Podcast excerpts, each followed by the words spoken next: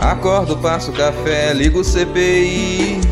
Com a malha da ordem do dia, não me iludi. Garantia pra GU, teve que pedir. Algemado do Senado, ele não vai sair. O Renan cheio de charme, com a camaradagem. Senador, nasceu pra vingador. Veio o general da ativa, já chegou altivo e capotou. Se auto-incriminou. O peito dói, mundo gira, salva eu. Pode enrolar, aspira, pau mandado, mereceu. O peito dói, mundo gira, salva eu. Pode enrolar, aspira, pau mandado, mereceu. O peito dói, mundo gira, salva eu. Pode enrolar, aspira, pau mandado, mereceu. O peito dói, mundo gira, salva eu. Pode enrolar, aspira, pau mandado, mereceu.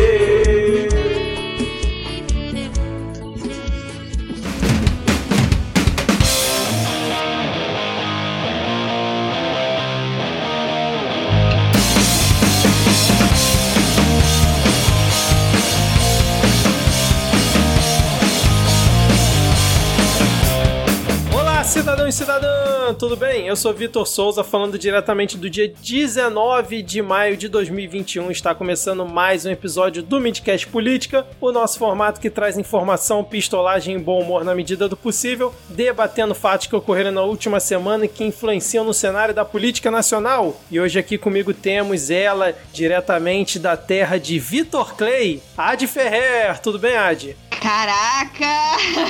Porra, todo dia humilhada nessa, nessa abertura, mas tudo bem, tudo certo. Hoje temos uma convidada muito especial, então eu vou, vou fingir que levei isso na brincadeira.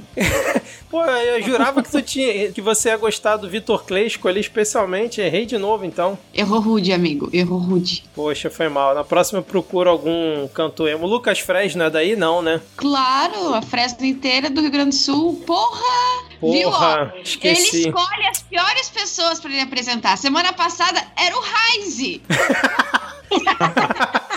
Sacanagem. Semana que vem. Semana Daqui que a vem eu pouco vou vai falar que você é da terra do Tia Garotos. Semana que vem eu acerto, pode deixar. Seguindo aqui a apresentação, temos ele diretamente da terra de Eduardo Braga, Diego Esquinelo. Tudo bem, Diego? Cara, não, mas bom momento pra você que nos ouve. A minha timeline hoje ficou chocada ao descobrir que o Cadeirudo, que é o carinhoso apelido de Eduardo Braga aqui no Amazonas, tem 60 anos. Aqui ele tem aquela carinha de, sei lá, bebê maldito do brinquedo da, da estrela do universo Upside Down do Stranger Things, mas é. Eu só queria aproveitar pra me solidarizar. É, pra mim, é porque se, um dia, sei lá, pesquisa, vê uma foto da bunda dele. Aí você entende.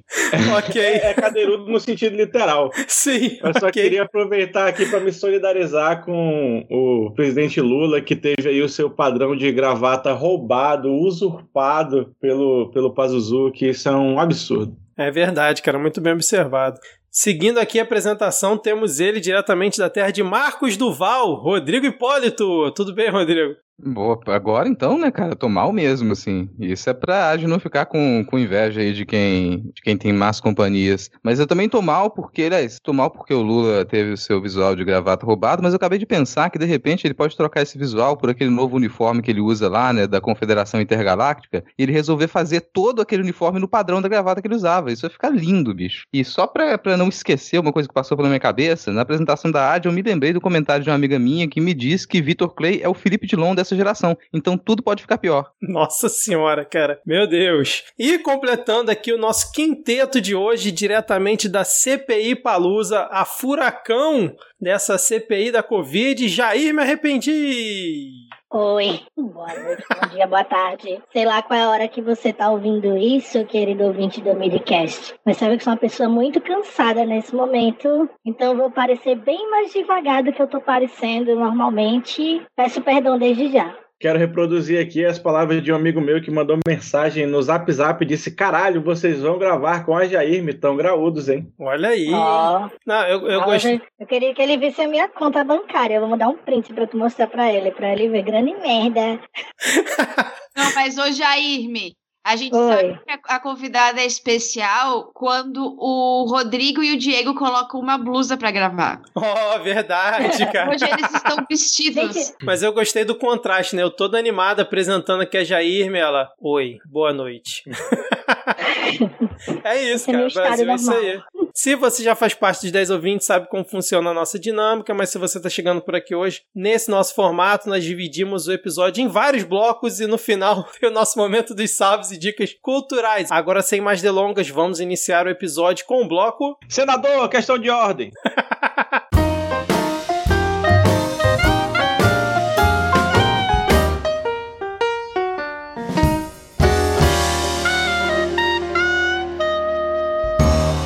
Ele procede a não citar nenhum artigo do regimento que incitou a Questão de questão de ordem. E os ordem. estados? E os municípios? E rancho queimado, senador? Vocês não vão falar sobre rancho queimado?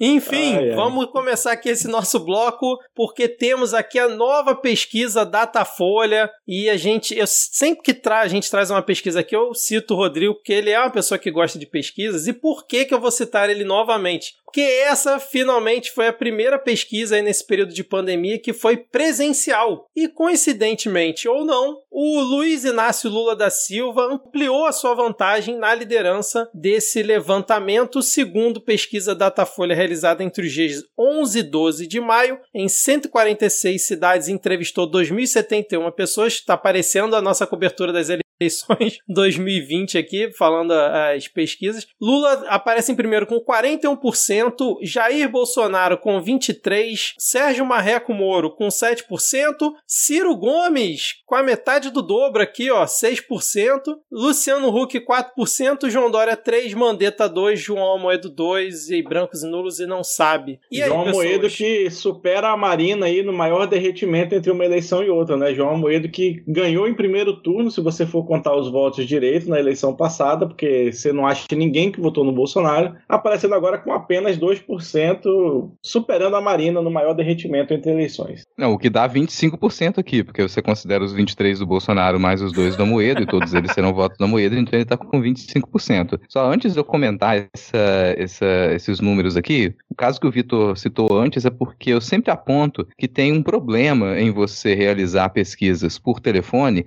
e não explicitar as diferenças dessa metodologia de pesquisa quando você publica os resultados. Então, a metodologia, você pode fazer assim pesquisas por telefone, pesquisas por e-mail, só que elas precisam, no momento de apresentar os dados, contrapor algumas das perguntas que são ali colocadas com o resultado final. Então, por exemplo, você fazer uma pesquisa em um cenário que ele é extremamente polarizado e você não incluir para compreensão dos resultados, para análise, que se fez uma pergunta específica como em quem o respondente votou nas últimas eleições, achar que isso não é relevante na hora de você dar um resultado, faz com que a pesquisa ela seja viciada. Outras pesquisas por telefone, inclusive do Datafolha, elas encobriam esses dados e aí você descobria, no fim das contas, quando você ia ao- aos resultados brutos, que 70, 80% dos respondentes haviam dito que votaram em Jair Bolsonaro no primeiro turno da eleição. Logo, o resultado vai dar que a maioria indica ainda que vai votar no Bolsonaro. Ou, no caso, pior para ele, mesmo que 80% dos respondentes que votaram nele no, no- na- em 2018, isso se alterou bastante e nem todas aquelas pessoas apontam que vão votar nele em 2022. Essa pesquisa presencial não sofre com esse tipo de,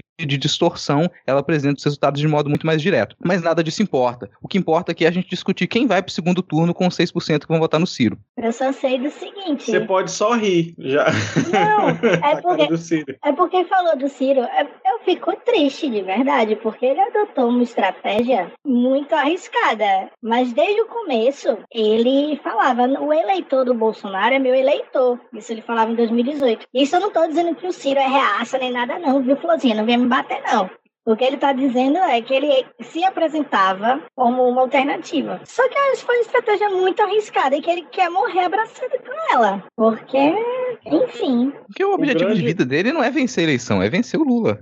Ele, ele vai ficar muito feliz se ele perder uma eleição, contanto que ele tenha ficado com alguma porcentagem ali acima do Lula, o que continua a parecer muito irreal, né? Mas ele segue firme uhum. ali naquela, nessa alucinação, e recentemente ele declarou, né, que a guerra dele é contra o Lula, que ele tá indo com tudo para cima do Lula, e que na cabeça dele se desenha explicitamente um segundo turno entre o Lula e ele. O, é, se o nosso ouvinte, nossos ouvintes ciristas, em vez de bater no Rodrigo quando a gente fala mal da estratégia do Ciro, mostrasse o midcast pro Ciro e ele ouvisse que desde que ele inventou de mudar de estratégia do jeito que ele mudou, a gente tá falando que vai dar merda, a gente tá falando que dá errado, ele talvez não tivesse derretido tanto que derreteu, mas vocês preferem bater na gente. Então, o, o Ciro, ele trabalha com outro índice que o Vitor não falou, que é o índice de rejeição, que o Bolsonaro tem 54% e o Lula tem 36%. Ele acredita que todos os, e de fato sim, todas as pessoas que vão que vão disputar essa eleição contra o Bolsonaro vão trabalhar com a rejeição de Bolsonaro.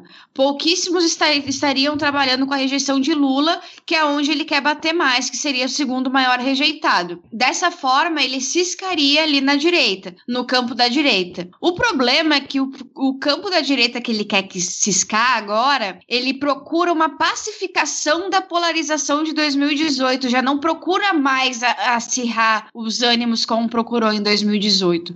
O Rodrigo, quando falou, quando a gente anunciou aqui que o Ciro Gomes tinha contratado o João Santana, ele falou que o, de, em tom de brincadeira, que o Ciro estava pronto para ganhar a eleição de 2018, e corretamente. Essa é a visão de 2018, essa não é a visão de 2021. O que nós temos em 2021 é uma volta para a pacificação. Quem não está indo por este caminho de pacificação e sim e apostar, apostar o dobro, não tem ganhado espaço, que é o caso de Bolsonaro Bolsonaro e do Ciro Gomes, que agora está, está, está se derretendo. agora, de, deixa eu fazer uma correção que eu falei que o Ciro era metade do dobro, na verdade é metade do mesmo, né? Porque ele sempre teve ali o 12%, agora tá, tá com 6%, mas eu, eu não tava olhando para vocês enquanto estavam falando, porque eu tava buscando uma mensagem daquele meu amigo cirista. Lembra que eu comentei aqui uns episódios atrás? Então, eu perguntei para ele, eu falei, olha só, não vou falar o nome dele, eu falei assim, ó, de forma objetiva, assim como na CPI, você realmente acha que a estratégia estratégia atual do Ciro está correta? Aí ele falou assim: é a única possível para criar espaço para uma alternativa. Concordo e apoio. E a mais coerente com a própria história do PDT, que sempre rivalizou com o PT, salvo exceções em alguns momentos. É a única, rivalizar contra os extremos, porque os extremos forçadamente rivalizam entre si para se isolarem das outras opções. É isso aí. É melhor, é melhor não comentar demais, assim, porque apesar do seu amigo cirista ele ser um dos anônimos anônimos mais constantes nesse programa, é melhor não ofender, né? Mas é aquilo, se você tem uma estratégia que ela não funciona desde sempre, você resolve insistir mais naquela estratégia que não funciona, a gente tem um resultado muito provável para sua estratégia. E para comentar esse resultado, eu até prefiro trazer não esse número de 6%, que ele é o da pesquisa estimulada. Tudo bem, a gente trabalha com pesquisa estimulada, mas já que a gente está lidando com o primeiro turno, é interessante para o primeiro turno a gente pensar na pesquisa espontânea. Na pesquisa, pera, o que está marcando nesse nesse momento a gente já está em 2022. E na pesquisa espontânea, que é chegar para o respondente e dizer: e aí, em quem tu vai votar? Sem falar em nomes, o Ciro tem 1%. E é. Exatamente. E completando só aqui, a, a é, no segundo turno, né, entre Lula e Bolsonaro, o Lula teria 55 e Bolsonaro 32. Aí na análise aqui, o Lula herdaria os votos dos eleitores de Dória, Ciro e Huck. É, e aí o Lula também venceria com tranquilidade, segundo a pesquisa do Moro, do Dória e num, num segundo turno, Bolsodória é tecnicamente empatado e Ciro Bolsonaro, Ciro ganharia é, na, na eleição do segundo turno. E eu citei o meu amigo cirista, eu fiz a pergunta para ele, não com base na pesquisa, mas com base na fala do Ciro que teve essa semana, que ele disse: Vou para cima de Lula, maior corruptor da história brasileira. Só para contextualizar aqui o, o porquê que eu fiz a pergunta para ele. E, e Jair, eu queria perguntar para você se você gostou do Exposed que a Folha de São Paulo fez dos bolsonaristas. Não sei se você chegou a ver, deles criticando e se doendo com a pesquisa. Do Twitter. Isso. Você... Não é isso? É o fio do Twitter lá que isso, eles isso. pegam a pesquisa, aí quando é positiva, o bolsonarista ele compartilha. Quando é contrária, quem acredita na Folha de São Paulo, não é isso? Isso, exatamente. Eu adorei. Achei muito bem feito. Achei que tem que fazer mais vezes. E esse viés de confirmação que eles usam só quando convém é muito a cara deles, porque eles não hesitam em mudar de. Não é nem de opinião, é mudar de, do que eles estão demonstrando. No segundo, besta é a gente que fica preso nos próprios enganos e pronto. É, exatamente, cara. Vídeo CPI, né? Tá ficando bem clara essa, essa posição aí. Mais algum comentário então sobre a pesquisa? A gente tá sempre comentando aqui de eleições 2022, né, cara? Acho que vai ser um longo caminho até lá. É, assim, esse.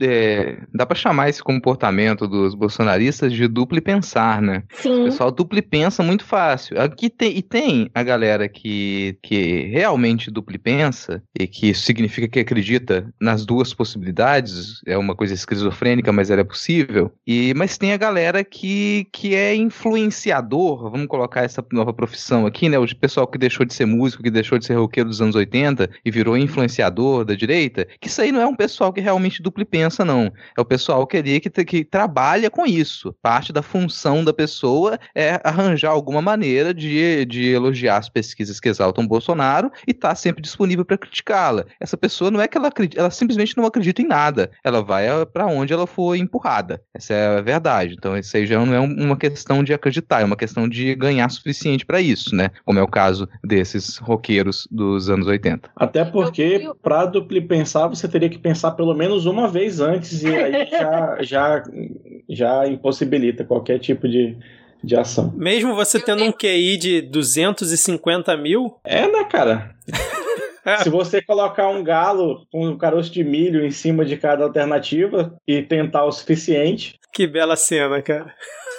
Eu dei uma passada pelo esgoto depois dessa pesquisa e eu vi uma, um tweet do, do vereador de Belo Horizonte, aquele gurizinho que vive em aglomeração, que é um mini bolsonarinho, assim, em que ele fala que é impossível essas pesquisas estarem corretas, porque o Bolsonaro ele ganha de lavada de seguidores nas redes sociais do Lula do Ciro, do Dória, etc. E eu achei perfeita a analogia, porque claramente, se a gente for somar todas as contas dos usuários de um Twitter, por exemplo, a gente vê que ele não passa de 8 bilhões, que é o número de seres humanos. É impossível hoje você fazer 3 ou 4, 5, 6, 7 contas e seguir Jair Bolsonaro. Você vê assim como realmente a gente é burro, né? Era muito mais fácil a gente olhar seguidor no Twitter. Inclusive, a Carla Zambelli é várias pessoas. Força, força. É, vamos seguir aqui então, porque falando em se aproximar, né, a gente teve, infelizmente, a, a, no último domingo, a morte do, do prefeito de São Paulo, Bruno Covas, que já vinha lutando aí contra um câncer há um bom tempo, e infelizmente ele veio a falecer. E agora quem assume ah, o comando da prefeitura é Ricardo Nunes, do MDB, né, o vice que o Bruno Covas tentou esconder durante toda a eleição de 2020, e assume agora dizendo que nada vai mudar, nem os secretários e ele vai seguir fiel ao que vinha sendo implementado pelo Bruno Covas. A minha pergunta vai no sentido de vocês acreditam nisso, se tratando do MDB? Alguém vai responder algo diferente de não? é, porque, cara, assim, é, vai ter muita mudança, a gente já sabe, a gente conhece já as posturas políticas do Nunes, a gente já tem uma expectativa do que, que, do que, que vai ser feito, é, mas a, a prática a gente só vai descobrir quais foram os esquemas que ele colocou em prática. Eu vou falar esquema mesmo, porque a gente agora tem oficialmente na Prefeitura de São Paulo uma pessoa muito mais próxima do modus vivendi mafioso do que qualquer outra coisa. Então a gente pode ter expectativa de que a gente vai ter altos esquemas aí que vão ser descobertos, mas provavelmente não antes do final do mandato dele. Então a gente vai ter, se a gente vai terminar essa, esse mandato da Prefeitura de São Paulo ainda com muita, muita, muita coisa obscura do que, que o Nunes foi capaz de fazer, mas eu acredito que as mudanças que ele vai fazer são mudanças por trás das cortinas. Ele não vai, não vai alterar muito do que o Bruno Covas ele já tinha feito em público. O que, no fim das contas, e eu sei que isso é ainda um ponto muito delicado para muita gente discutir, não é nada muito positivo. Políticas que o Covas estava colocando em prática, elas não são nada positivas. A gente continuava a criticar isso constantemente. Principalmente que, uh, o fato do Bruno Covas ele não encarar a crise humanitária na qual São Paulo se encontra. Então, São Paulo hoje é uma cidade que ela tem uma boa parte da sua população em miséria, uma boa parte da sua população desempregada, uma população sem perspectiva, um caos urbano crescente, principalmente fora do centro expandido, e as políticas, as propostas do, do Covas, elas já não estavam encarando isso. Então não há, realmente não vai ter mudança nenhuma nesse sentido. Não acredito que o Nunes ele vai resolver encarar essa crise humanitária na qual a cidade de São Paulo se encontra. As consequências disso para as próximas eleições é uma coisa que a gente tem que acompanhar bastante, porque se você não conseguir sanar minimamente alguns desses problemas, a tendência é que isso se reverta a uma percepção muito negativa de qualquer, qualquer gestão que tem ali. Isso vai não só para o prefeito, mas também para os vereadores. Ah, os vereadores de São Paulo, a impressão que passa é que eles estão muito silenciosos com o nível que a coisa chegou em São Paulo. A mídia, claro, a grande mídia não, não, não parece ter tanto interesse em noticiar o nível que a coisa chegou em São Paulo e não é de hoje. Agora, observar que a, a, os vereadores e vereadoras de São Paulo, eles parecem estar silenciosos com relação a isso, ao ponto de se você comentar a crise humanitária em São Paulo, para a maioria das pessoas isso pode ser uma novidade. A pessoa nunca vai ter ouvido falar, mas como assim crise humanitária em São Paulo? É Faria Lima, né? A pessoa vai se voltar, nossa, é os, é os protestos que eu vi lá na E os meus 15 amigos que se mudaram para São Paulo semana passada. Né? Não é lá a meca dos empregos? Não tá rolando dessa maneira? E a Fiesp? E, e vai nesse sentido. Então continua a não ser divulgado e a prefeitura provavelmente vai continuar a não atuar para solucionar esse problema. E é, é importante lembrar isso, né? Que ao passo que a gente é capaz e deve né, se compadecer com a pessoa do Bruno Covas, com a família dele que perdeu, não é tipo, morreu, virou santo e vamos elogiar a obra e o trabalho que ele fazia. Né? Que, que ainda assim era uma gestão do PSDB em São Paulo e nunca saiu nada que preste uma gestão do PSDB em São Paulo. É, eu acho que toca nesse ponto fundamental, mas também para reforçar o lado oposto. A pessoa é, morreu, né, acabou de falecer. Ela tinha um monte de politicazinha complicada, assim, ela tem um monte de aliançazinha complicada também, mas ela tá longe de ser o Bolsonaro, na minha opinião. Então, é, enfim, é uma perda, principalmente para a família, para os amigos e tal, mas eu acho que a gente também não pode misturar muito, sabe? Pelo menos no dia que a pessoa morreu, no dia do enterro, segura um pouquinho, sabe? É, quer postar, posta. É de bom tom, não é. Posta na quarta. Depois da missa de sétimo dia, se for católico, sabe? Uhum. Sei lá. Isso é verdade, cara. Teve muita gente fazendo ataques no dia da, da morte, né, cara? Eu também concordo que eu acho meio desnecessário. Agora, eu queria perguntar para vocês também se vocês acham que o Ricardo Nunes ele vai ser um bolsonarista em 2022, porque o cara é uma incógnita, né? Ninguém, ninguém conhece o que ele pensa. O que, que o Ricardo Nunes pensa sobre o Bolsonaro? O que, que o Ricardo Nunes pensa sobre a pandemia? Ninguém sabe, né, cara? Ele é do PMDB. Se ele achar que vai ganhar, sim. Se ele não achar que vai ganhar, não. Próxima pergunta. Aquele de casa, né? Vai acabar o mundo, vai sobrar só as baratas e o MDB. Então... Exatamente. É. É, cara, MDB que tava ali aconselhando Deus durante a criação, né? Porque você fala, nossa, lá era os, sobre as águas pairavam espíritos, era, era o pessoal do MDB que tava Foi, pairando sobre as inclusive, o águas. pessoal do MDB que falou pra Deus criar os mosquitos. Muito provável, né, cara? Muito provável. Senhor, É. o senhor fez o homem à sua imagem e semelhança, e nós, os parasitas, não teremos um, uma homenagem. Toma aqui, meu filho, Aedes aegypti. Ele trabalha com todo mundo, que legal. Ai, ai. Bom, vamos seguir então aqui pro próximo. Para mais historinhas bíblicas, siga o Midcast no Twitter, siga o nosso feed, picpay.me barra midcast. padrim.com.br barra midcast também. Se você quiser apoiar. Ô, ô Diego, É, vamos gerar aí um já me passa o Pix, né, aí. Ou para vocês depositarem, né?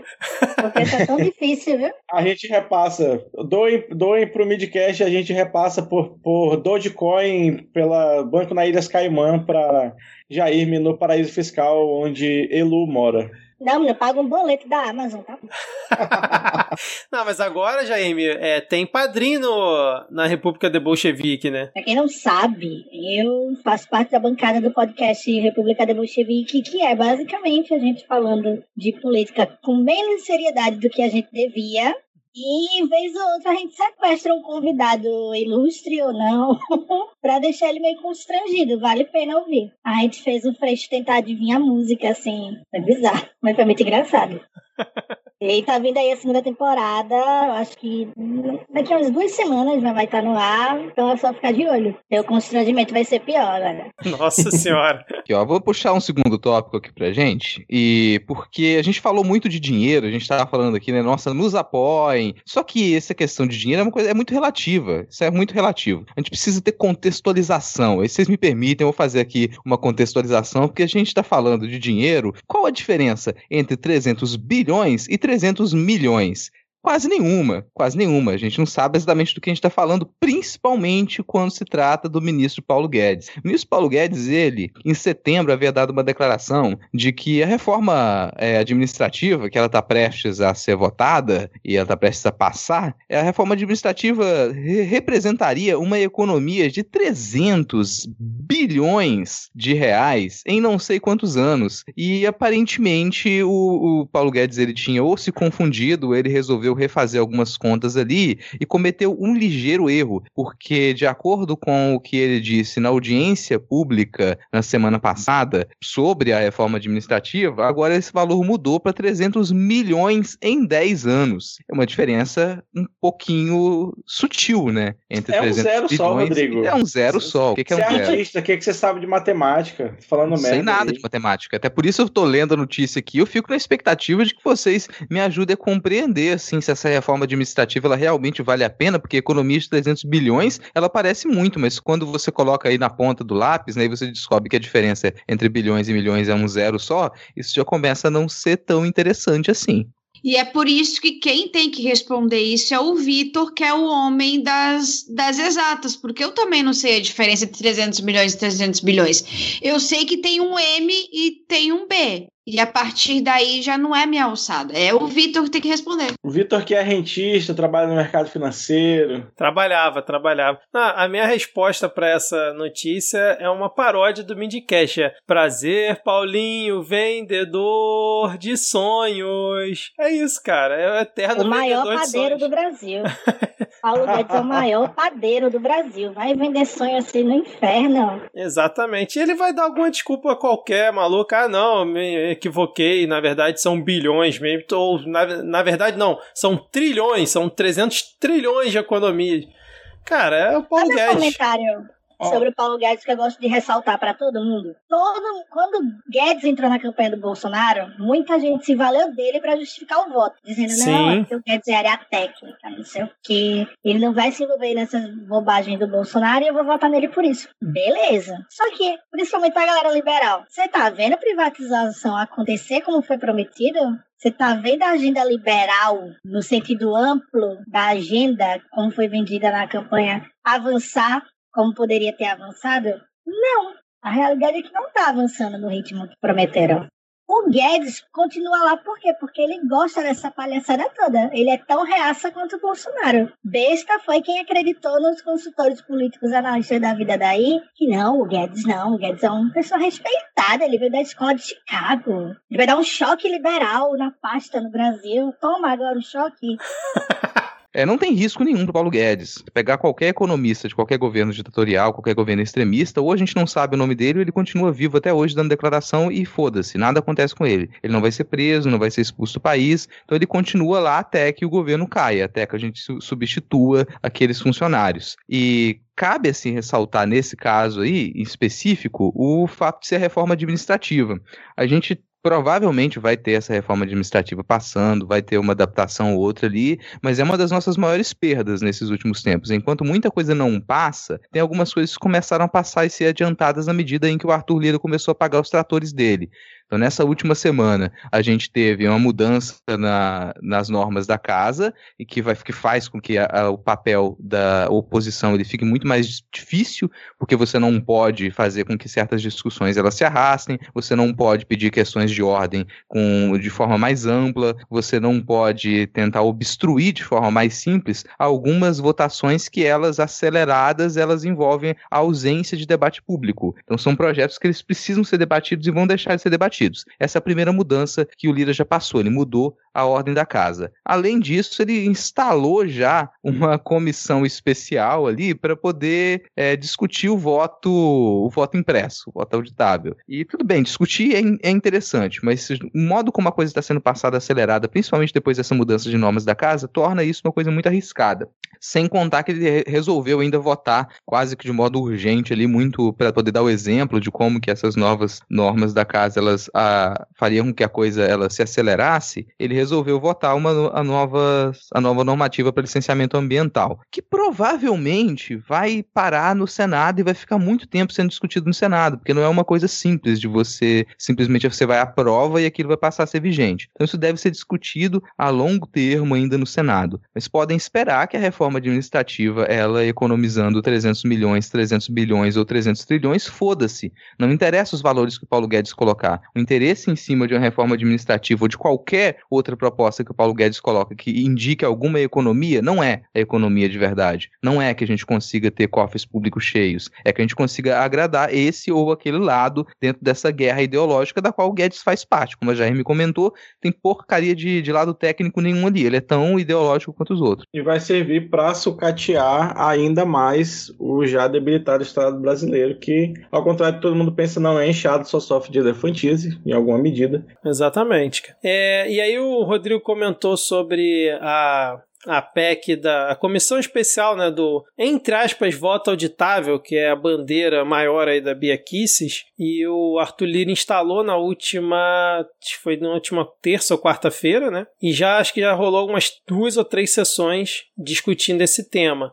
É, vamos, a gente já comentou semana passada um pouquinho sobre isso, a gente vai continuar acompanhando porque vai, vai precisar ver se essa é apenas mais uma cortina de fumaça do Bolsonaro e sua, sua gangue para poder tumultuar o ambiente ou se realmente eles, eles querem é, implementar isso já para as eleições de 2022, que parece que tem que, teria que ser até setembro, né? E aí para tentar subir o tom dizendo que, que vai ter que ser implementado, porque nas últimas duas é, nos últimos dois projetos que a gente teve algo parecido, o STF acabou barrando lá na frente, né? Então vamos ver é, como é que vai ser mais esse elemento de pressão que tanto a base bolsonarista quanto o próprio Bolsonaro vão ficar exercendo nos próximos meses. Eu queria chamar a atenção que cortina de fumaça, a gente trabalha com ela todos os dias, né? O governo Bolsonaro levanta uma cortina de fumaça todos os dias.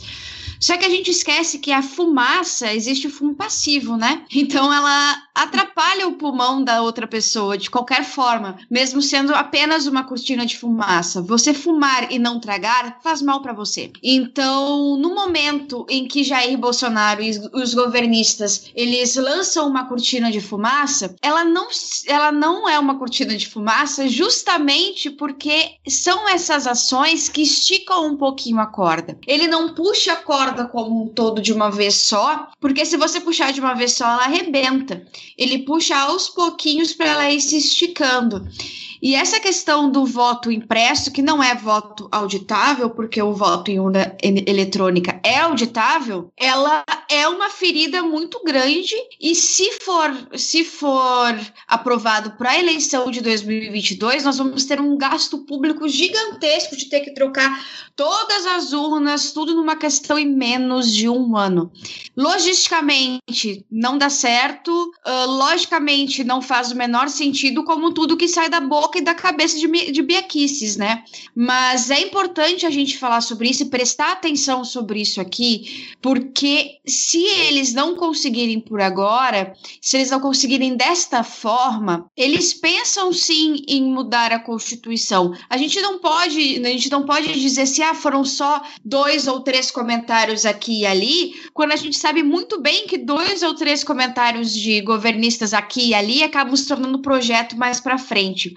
E esse projeto de tentar mudar a Constituição é um passo muito grande para se dar. Então eles vão dando passinhos e passinhos e passinhos para chegar nesse nesse objetivo final, que nada mais é do que o regime totalitário do Bolsonaro. E nada me sai, nada me tira da cabeça que é o objetivo final de tudo isso, porque voto auditável já existe e o que eles querem é voto de cabresto. É, eu vou contar aqui uma anedota do folclore popular amazonense, do ex-governador, acho que cinco vezes, senador, deputado, prefeito o que, você quer. Gilberto Mestrinho, vulto, vulgo Boto Navegador, que, segundo a lenda do Boto, né, você que não conhece, o Boto é um rapaz bonito, formoso, que chega na festa, emprenha as meninas e depois some. Só que o Gilberto Mestrinho, ele não era o Boto navegador por emprenhar as meninas somente. Ele era o Boto navegador por emprenhar urnas por esse interior adentro. Então quer dizer que você pode sim, é um direito que ele assiste, duvidar da, da urna eletrônica. É possível. Né? Você pode ter essa dúvida de que haja alguma fraude. Na urna de papel você tem a certeza absoluta 100% das vezes que é fraudado. Porque o Brasil é assim. E só para falar do, da, da, questão do curso, eu acho que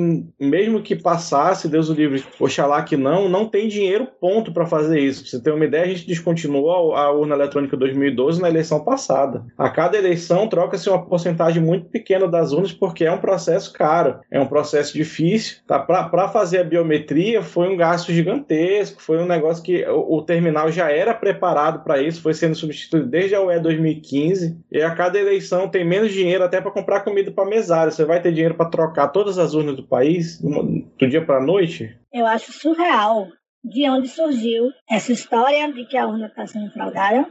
A gente sabe que é do ímpeto golpista dele, mas o argumento que ele usa toda vez quando ele vai contar, quando cobram provas, ele fala: porque várias pessoas vieram falar comigo que estavam apertando 13 na urna e apareceu 17. Algumas pessoas apertavam 17 na urna e não aparecia meu número para meu nome para votar, nem minha foto. Eu pelo menos eu tenho lembrança de um vídeo desse. Era o cara apertando 17 confirma, eu acho que em Pernambuco, para votando 17 confirma confirmem, ó, cadê o número do Bolsonaro aqui? Cadê a foto dele? Ele estava apertando 17 confirma para votar para governador. Não tinha candidato com o número 17. Cara, eu trabalho em eleição, acho que desde 2000. Não sei, tem umas cinco eleições já que eu trabalho como auxiliar do TRE. E toda eleição tem 50 eleitores que é, tipo, tô apertando e o número do meu candidato não aparece. Sempre tem, aí você vai, você passa duas horas lá com a pessoa empalhando a fila, você fala assim: oh, olha aqui a lista, aperte de novo, tal, tal, tal, reinicia o voto, e sempre aparece. Então sempre tem o eleitor, ah, meu, apertei o número do meu candidato, não aparece. Sempre tem. Hoje, eu não lembro se foi hoje ou se eu apenas vi esse vídeo hoje, o Eduardo Bolsonaro falando que não havia realmente como provar fraudes na, nas urnas eletrônicas. Foi hoje ou eu vi esse vídeo hoje? Não, todos eles falam, Eduardo Bolsonaro, Bia Kisses, eles falam que a Bia Kisses mesmo recentemente, acho que no, na Jovem Pan, ela comenta, ó, oh, eu não vou ficar discutindo se houve fraude ou não, porque não tem como, não tem como provar, só que aí ela, ela usa um argumento maldoso que ela fala, o TSE também não tem como provar, o que é uma mentira, né, cara? E aí ela depois engata e fala assim: Ué, mas eu vou perguntar para as pessoas que são contra, o que vocês têm contra maior transparência no sistema? Então eles usam o mesmo argumento, por exemplo, que usavam em 2018 de não, eu vou combater o mal, eu vou combater a corrupção e vou limpar o país. Assim, fazendo uma analogia porca com essa questão do voto auditável, que é, não, a gente não quer é, que o sistema fique pior, a gente quer mais transparência para que você saiba que realmente o seu voto é o que foi na urna. E aí eu, eu, eu acho engraçado o seguinte, né?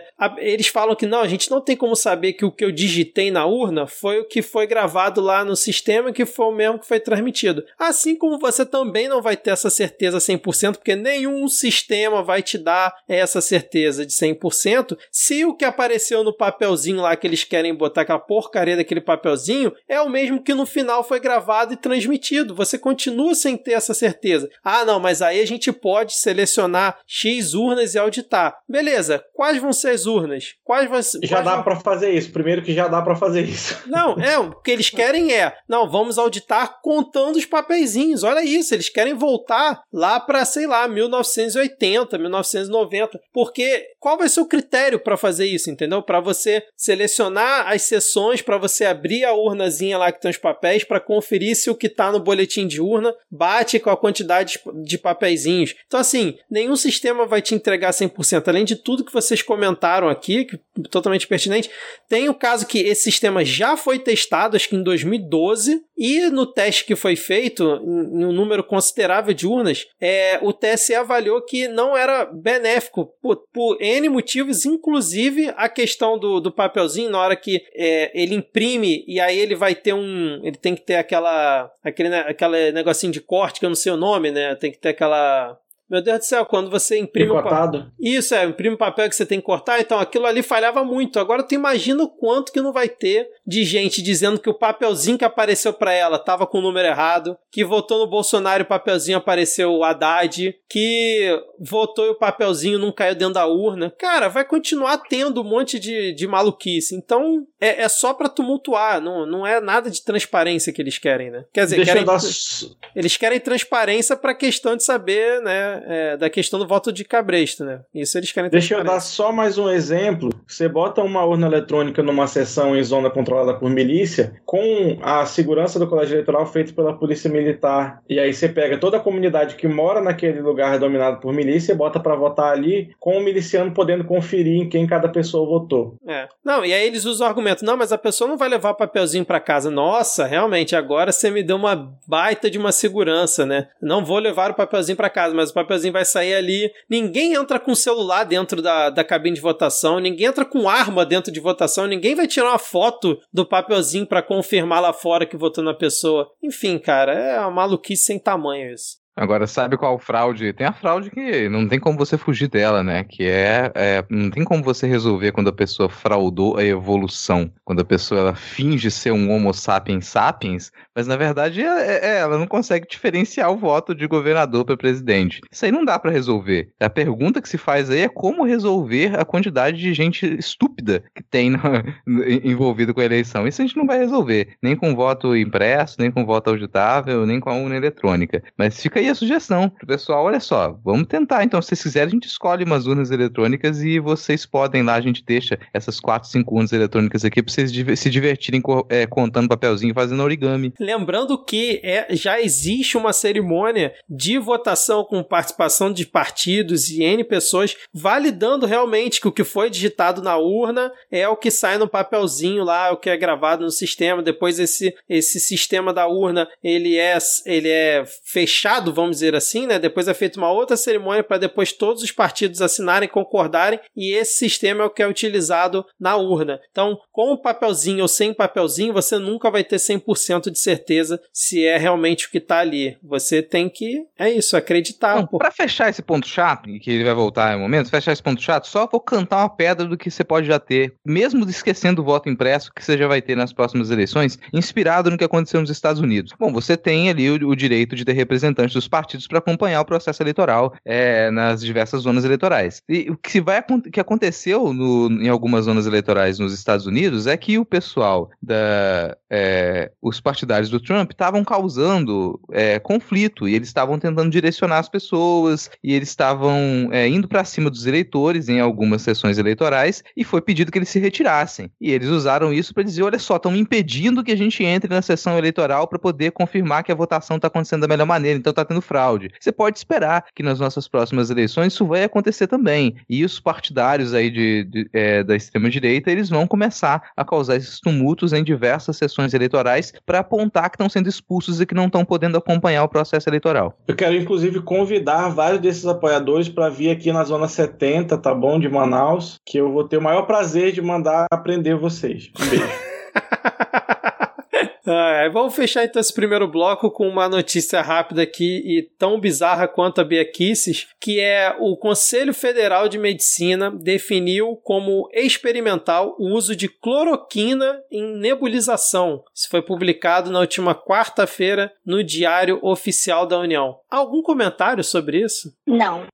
Eu vou calar a boca porque eu fumo. Eu espero que o meu comentário saia somente depois que as pessoas saírem presas. Eu nunca vou entender, de verdade, como é que esse Conselho Federal de Medicina permanece aí. Não tem rito de impeachment lá dentro, não, pelo amor de Deus. Pode até ter, mas quem é que vai pedir? Não, mas o povo não paga o boleto, não tem que pagar a anuidade desse raio desse negócio. Pois é, mas deve, deve ter um quórum mínimo para pedir. Você conhece tanto médico assim que tá disposto a, a, a, a sair do bolsonarismo? É. Porque, assim, de uma infinidade de médicos que eu conheço, acho que deve ter uns dois que não. Um beijo, inclusive, pro Eduardo Pragani.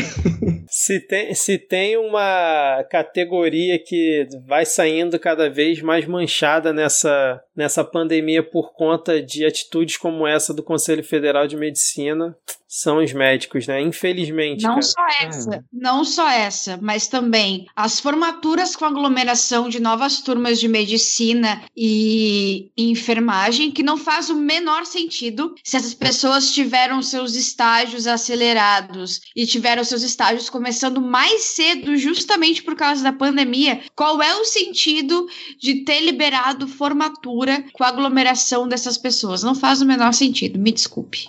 O médico, médico é uma categoria especial. O médico, os médicos são uma casta, eles são superiores, eles estão além desses problemas terrenos, desses problemas carnais. E vamos lembrar aqui que médico não é cientista, gente. Pessoa formada em medicina não faz a pessoa um cientista. Então a pessoa pode se formar em medicina sem entender patavinas de ciência, sem não ter a menor noção de, de, de ciência. Se a pessoa comprou, então, o trabalho de conclusão de curso dela, ela não fez pesquisa nenhuma. Ela conseguiu se formar sem fazer pesquisa nenhuma. E bom, se você tem dinheiro, você foi criado para poder ser médico, você é obrigado a ser médico desde criança. Você, você foi, co compraram a sua vontade de fazer uma graduação com um carro, com uma moto, e você simplesmente entra naquela graduação e passa a maior parte da sua graduação sendo tendo a sua diversão comprada. Você está ali para poder fazer a vontade dos seus pais. Então já mostra que você é uma pessoa pobre de espírito. Você não consegue nem ter gosto nem vontade própria. E você vai ter que se vingar do mundo de alguma maneira. Você chega e se forma e se torna médico, não é cientista, entende patavinas de ciência, talvez talvez não seja capaz de tomar decisões é, para sua própria vida, quanto mais para a vida dos outros. Agora, você vou falando da série, vou lembrar aqui do caso do Conselho Federal de Psicologia, de uma eleição de uns dois anos atrás, mais ou menos, que foi necessária uma frente ampla para a eleição do Conselho Federal de Psicologia para poder vencer as propostas de uma, de uma ala que era partidária da cura gay. E ela poderia ter ganhado, ela quase ganhou a, as eleições para o Conselho Federal de, de Psicologia. Porque houve uma movimentação muito bem organizada organizada da, da, da, ala consciente da psicologia, você conseguiu fazer com que esse pessoal não ganhasse as eleições e o Conselho Federal de Psicologia se mantivesse organizado e sem fazer nenhuma proposta absurda. Talvez seja necessário para o próximo mandato do Conselho Federal de Medicina que haja aí uma organização, uma frente ampla de médicos e médicas progressistas e com o um mínimo de compreensão do que, que se trata a ciência para poder fazer com que esse pessoal seja chutado escada abaixo. Perfeito, Rodrigo. Só lembrando que a crítica do Rodrigo não é para você, caro amigo médico, que por acaso escuta o Midcast e a gente tem certeza que não vai recomendar nebulização com hidroxicloroquina. É isso então, vamos fechando por aqui esse nosso primeiro bloco, porque agora nós vamos para o grande momento desse episódio, ponto alto. Para onde, Rodrigo? Cara, a gente vai pro quinto dos infernos.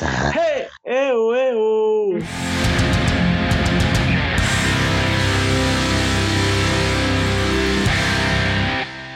A gente vai aqui começar o ponto da pauta e não poderia ser diferente, né? A gente tem aqui a CPI Palusa, esse grande momento, esse grande evento para quem estava com saudade de aglomerações. A gente tem essa aglomeração de alegria, tristeza e desespero em modo virtual, em modo remoto, que tem tomado todos os nossos dias, desde o momento que a gente acorda até o momento em que a gente perde o sono e começa a ter pesadelos entre o acordar e dormir. A gente vai comentar aqui hoje dois dos depoimentos mais esperados para essa semana de sessões da CPI CPI. Um deles é o do nosso ex-for-chanceler, Ernesto Araújo, que capotou, passou vergonha, mas não proferiu tantos absurdos quanto a gente imaginou que ele iria proferir, porque a expectativa era alta. E logo na sequência, a gente falar aí de um momento ainda mais marcante, que é a primeira parte, o primeiro filme, a parte 1, o início da jornada do nosso general nativa, Pesadelo, fazendo seu depoimento aí na CPI. Vamos começar então pelo Ernesto Araújo, pelo For Chanceler. Quais foram aí as impressões iniciais de vocês desse grande momento, dessa grande apresentação, desse show tão esperado? Eu acho que em relação ao Ernesto Araújo foi perdida muita oportunidade, porque o Ernesto Araújo comandava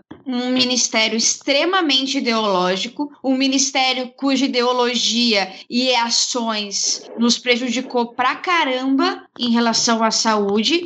O Ernesto Araújo mentiu diversas vezes, foi pego na mentira por internautas, inclusive pela Jairme, que está aqui, coisa mais maravilhosa. E é desmoralizante, e desculpa ao nosso querido ouvinte Omar Aziz, que tenho certeza que está nos ouvindo a partir de agora, mas é desmoralizante para uma CPI que dois dois depoentes mintam na sua cara e nada acontece. Eu entendo o lado de Omar Aziz ao falar na, sobre a prisão de Weingarten, diz que ele não é uh, carcereiro, que não depende dele e tudo mais. Mas no caso do Ernesto Araújo, uh, não acredito que, que você conseguiria ser tão compassivo com mentiras tão grotescas assim na sua cara. Eu, eu percebi, assim, isso vendo o, o o, depoimento ontem, que talvez eles estivessem segurando carga para Ernesto, para Ernesto, para Eduardo Pazuello hoje. Chegou Eduardo Pazuello hoje, estou decepcionada de qualquer forma. Então, acredito que ou os senadores não estão conseguindo ler as de, de, tanto, de tanto crime, está sendo difícil compreender o âmbito da, da criminalidade, do, das ações criminosas do governo federal, ou alguma coisa aconteceu ali nos bastidores que eu não sei. Jairme, suas impressões, você que é essa voz ativa aí, esse perfil ativo no, durante a CPI, influenciando senadores, inclusive. A maior internauta do Brasil, sem sombra de dúvida. Então, gente, todo depoimento do Ernesto Araújo, eu vou voltar com a relatora quase, que ele foi inexplorado é, em muitas questões, no sentido de que tinha um órgão lá, a. Ai, Ad, como é o nome daquele órgão? Das palestras dos malucos? FUNAG. FUNAG. Passou de raspão, assim, tá? Teve um momento que Randolfo Rodrigues pegou e perguntou: Ernesto Araújo, você é a favor ou contra o uso de máscaras? Aí Ernesto disse: sou a favor, ele tava de PFF2, tá? Lá na hora. É porque não parece, porque você. A FUNAG acolheu esse tipo de evento aqui, ó, o cara falando do risco de usar máscara. Aquilo ali é só tipo a pontinha do iceberg. O ministério do Ernesto pavimentava toda sorte de maluquice, de bizarrice, de teoria, tudo fruto da cabeça do Olavo de Carvalho. As consequências reais disso, em 2019, ninguém. Ah, isso aí não vai dar nada, não. A gente vê agora, 2020 e 2021. Se a gente tem problema com a China, é porque em 2019 isso foi sendo tratado como brincadeira. Ah, é brincadeira dos malucos, deixa eles pra lá. E a segunda coisa é que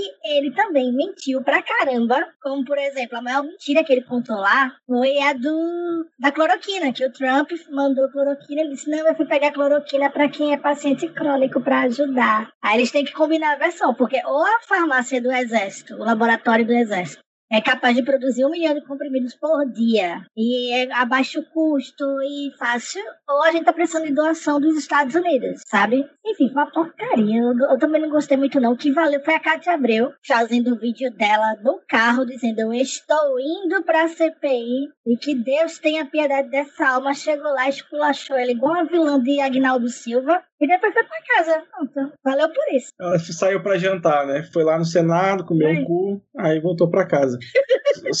Só um comentário que para usar PFF2 do jeito que ele tava usando, era melhor usar um, um saco de pão, tá? Mas tava melhor que a do girão.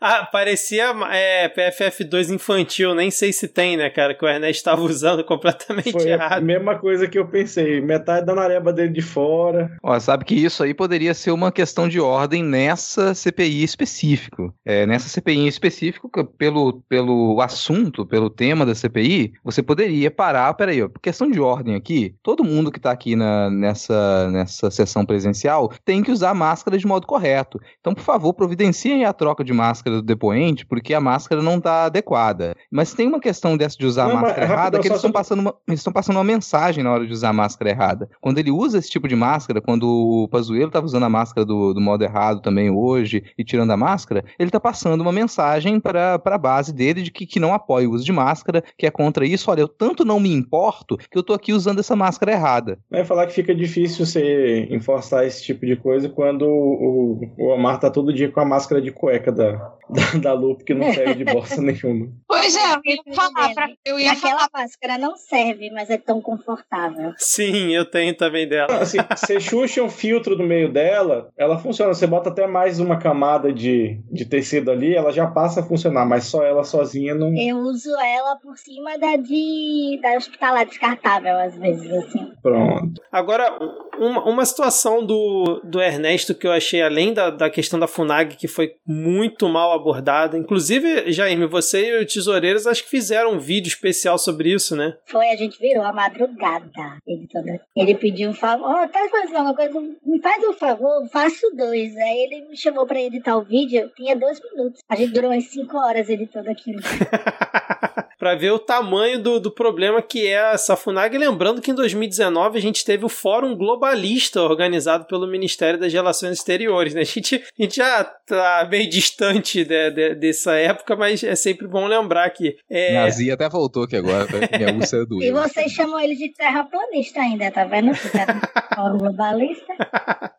Agora, uma questão que abordou muito mal, que, que Jair me falou sobre a importação da cloroquina, que realmente é, eles fal, assim, faltou aprofundar, né? Inclusive, acho que hoje no, no depoimento do Pazuello, porque você vê que o Pazuello e o Ernesto eles estavam combinadinhos, porque o Pazuello ele fala a mesma coisa, que a produção da cloroquina e todo o esforço que eles fizeram foi para compor o estoque que geralmente é utilizado, inclusive é, levar cloroquina para os indígenas. O Só... que é mentira, tem nota na, no próprio Ministério da Saúde, o Ministério anunciando que, que tem mais, que está enviando mais cloroquina para os estados e municípios para para COVID-19, não para malária. Tá escrito ali claramente na nota. É mais uma mentira, é mais aquelas coisas assim, porra, você tá ouvindo, ó, mentiu, ó, mentiu, ó, mentiu. Se você for fazer um drinking game com esse depoimento, cara, você sai torto do depoimento, é um bagulho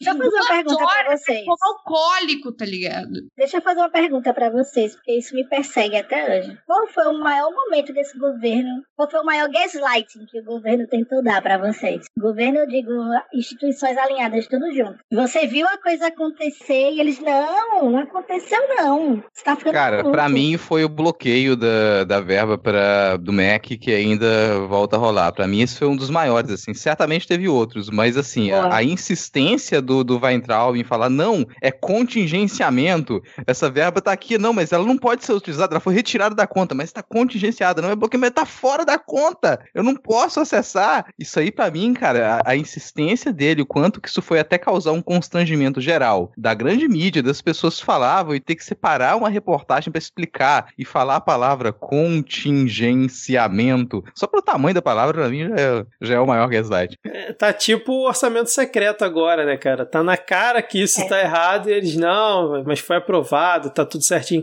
Eles, eles esque... assim, os senadores lá não abordaram e aí principalmente o Renan, que é quem tem todo o tempo do mundo, e, e aí cabe uma crítica ao Renan, que ele parece que segue aquele roteiro que tá ali e não consegue, é, dependendo da resposta do depoente, desviar ali o caminho, que foi quando o Ernesto comentou sobre a hidrox a hidroxicloroquina que veio da Índia, que, falou, que ele falou que veio não sei quantas toneladas da Índia, e aí ele fala que foi. É, eles fizeram essa importação, né, mesmo com a produção do exército que já estava sendo autorizada pelo Bolsonaro, que com os depoimentos de todos até agora fica claro que o Bolsonaro tirou a ideia do cu para autorizar o exército produzir, porque ninguém estava sabendo disso. Quando o, o Ernesto ele fala um depoimento que havia uma grande demanda mundial pela cloroquina. Era hora do Renan e outros senadores chegarem para a Inês e falar assim: tá bom, havia uma grande demanda mundial. Você tem a relação dos países que estavam também solicitando cloroquina para a Índia, para o cacete A4, para justificar você importar 9, 10 toneladas de insumos para produzir cloroquina e ninguém perguntou. O cara falou: não, havia uma grande demanda mundial e, tipo, foda-se, ninguém questionou. Então é nesses detalhes, na minha opinião, de comentarista de portal, que alguns senadores estão pecando ali, né, cara? Porque eles vão muito com,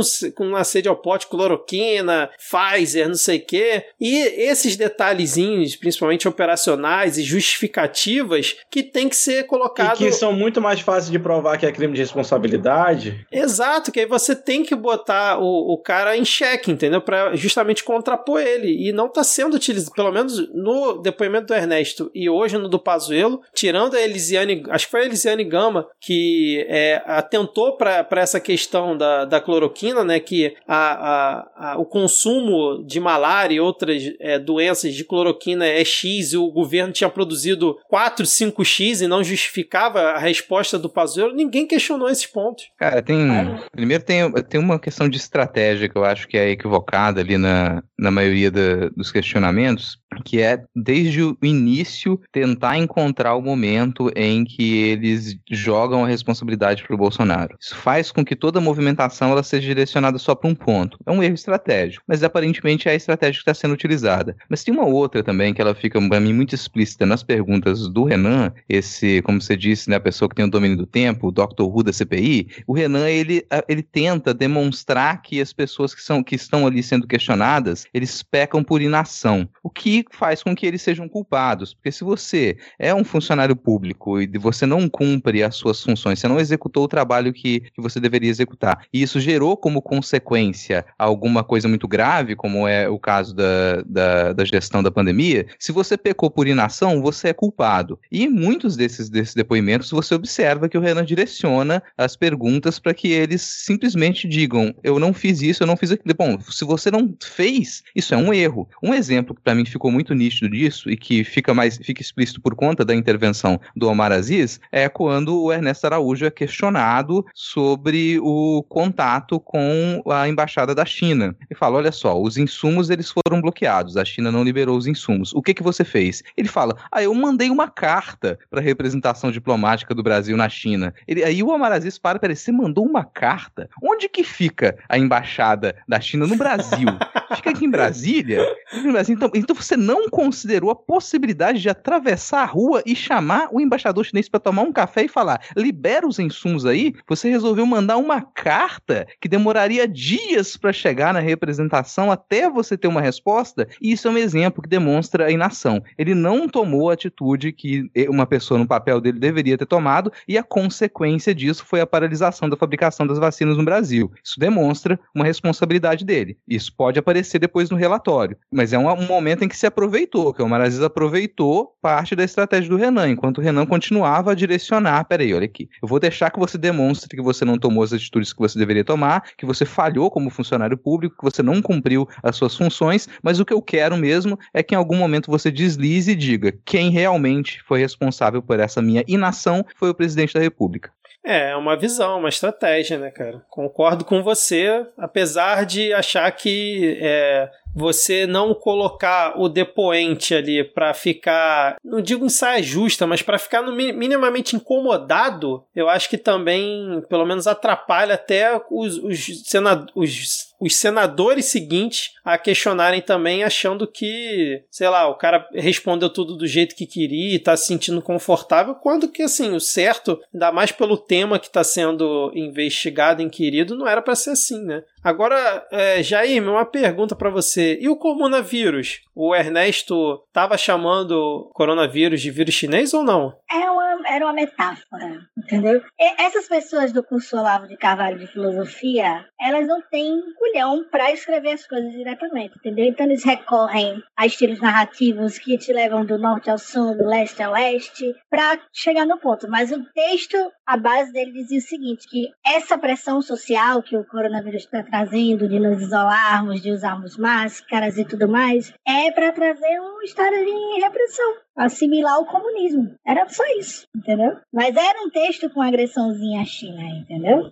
É, mas ele falar na cara dos senadores que, não, acho que eu não fiz nenhuma declaração anti-China, não. Só botou, chegou o comunavírus, foi demais, né, cara? Mas ele é a essência do Olavo de Carvalho. Nesse artigo. Nesse artigo ele cita a China duas vezes. É, é, pois é, cara. Ele, só que aí é que tá. A raiz do curso do Olavo de Carvalho é essa daí. Se, se você for acompanhar a carreira, né, os singles da carreira musical do Olavo de Carvalho, você vai ver que os maiores hits da carreira dele é geralmente quando ele fala um absurdo. Pronto, quer ver um absurdo bem grande que ele falou? Que não há nenhuma morte é, registrada por coronavírus no mundo. O coronavírus é a maior, uma das maiores faces da humanidade. Quando você vai confrontar ele sobre isso, isso, o que é que ele responde? Não tem morte registrada por coronavírus, porque na minha concepção, para você atestar óbito por coronavírus, você tem que examinar todos os órgãos. Tá entendendo qual é a sacada? Sim, sim. Cara, o cara aprendeu a, a, se expressar com personagens da escolinha do professor Raimundo. Só pode, porque isso aí é o que o professor Raimundo fazia. Ele te faz uma pergunta e o personagem ele vai responder qualquer coisa aleatória, assim, qualquer coisa que ele vai te dar uma volta. E, mas é, é muito se aproveitar de, de gente tapada, sabe? Isso aí é o que, que qualquer estelionatário faz. Ele se aproveita de gente tapada. Então você tem ali nessas falas do, do, dos olavistas do Olavo de Carvalho um eterno estelionato intelectual. Mas nada disso importa, porque tudo isso que a gente está falando aqui deveria ser construído de modo a se confrontar com as possibilidades filosóficas abertas pelo Zizek. Tudo isso aqui só faz sentido se você realmente resolver trazer aqui esse e, e discutir com o Zizek. Então faltou Zizek na CPI. Agora, eu gostei da parte também que o Ernesto é confrontado sobre a carta da Pfizer. Ele fala, aí pergunta para ele: Não, mas você recebeu a carta da Pfizer? Não, recebi. E você falou com o presidente? Não, eu achei que o presidente já estava sabendo, porque foi endereçada a ele. Então quer dizer que chegou uma empresa ofereceu 70 milhões de doses para o Brasil de vacina no meio de uma pandemia e você não comentou com o presidente porque você achou que ele já tinha recebido a carta? É, foi isso. Em, de... assim, em defesa dele, era de se esperar que talvez alguém ali no palácio tivesse recebido e dado uma olhada na carta. Porra, mas né? mandava assim... um zap, né, ô Diego? Porra, vocês viram a carta da fase? E aí, hein, gente? Ah, mas o Ernesto não usa zap, não. Ele é, é o zap é do Zuckerberg, é globalista, ele deve mandar cartas somente. Então, se como bobear. Um de cera, assim. É, se bobear, ele até mandou uma carta, mas como os Correios ainda não foram privatizados, a carta não chegou. Foi, na verdade, isso que aconteceu. A narrativa dos bolsonaristas é que a narrativa da oposição caiu, pois a carta não seria uma oferta de vacinas, mas sim uma, um reforço à última oferta. No entanto, foram sete ofertas não respondidas. E aí a carta, ela realmente não é uma oferta de vacina. Ela é lembrando que, você, que passou os 15 dias para você responder a oferta de vacina e quer saber se você ainda tem interesse. E aí você fica aí dois meses sem responder. Não caiu narrativa nenhuma. Não caiu nenhuma. Na verdade, só se mostrou a verdade, né? Se mostrou a verdade. Foram sete, sete ofertas ignoradas, uma carta relembrando da última oferta ignorada, que também foi ignorada. E que foi preciso um cara lá da Secom se mover, que não tinha nada a ver com o assunto, se meteu no meio e agora também se ferrou por isso. Antes disso, foi preciso o dono da rede TV falar Sim. pro cara da Secom para poder andar.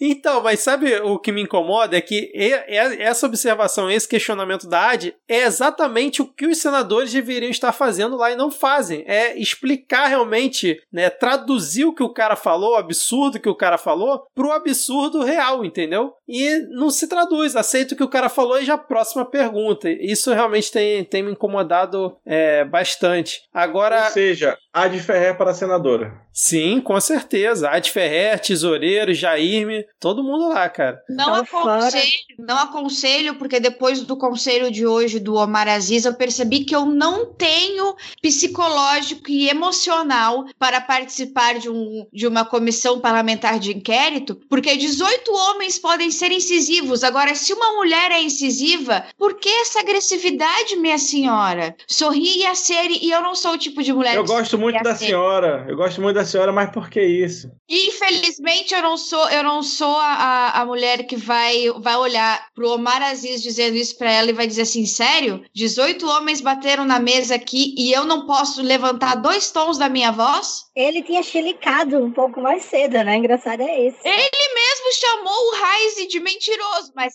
quem chilicou foi a. Exatamente. É, é, é, então... Você ia fazer todos os 18 senadores terem uma síncope vago-vagal, né? Ao mesmo tempo, quando você começa a falar.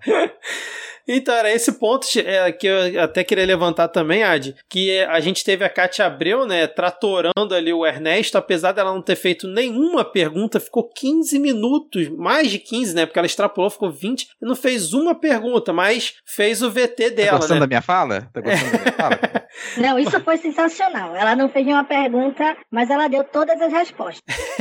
Não precisava. Aquele, aquela fala dela foi a melhor peça escrita na língua portuguesa desde Grande Sertão Veredas. Então, o ponto que eu ia levantar é: se essa CPI fosse formada pela imensa maioria ou só por mulheres, a gente estaria numa situação bem melhor em relação a confrontar sim, os depoentes? Sim, sim, sim, sim, sim, sim, sim, sim, sim, sim, sim, sim, sim, sim, sim. Que cara, cadê o Cristiano? É. Oh, Simone Tebet. É... Ai, eu esqueci o nome dela, adoro ela, mas eu sempre esqueço o nome. Elisiane, o nome Elisiane. Até, Ah, até a. Leila, cara. Até a Leila tá indo bem. Leila do vôlei, tá lá dando o nome dela toda hora. Ela botou o áudio da Veja, não foi pra Sim, tocar. foi ela que Eu não botou. vejo que essa voz saiu aqui, ó.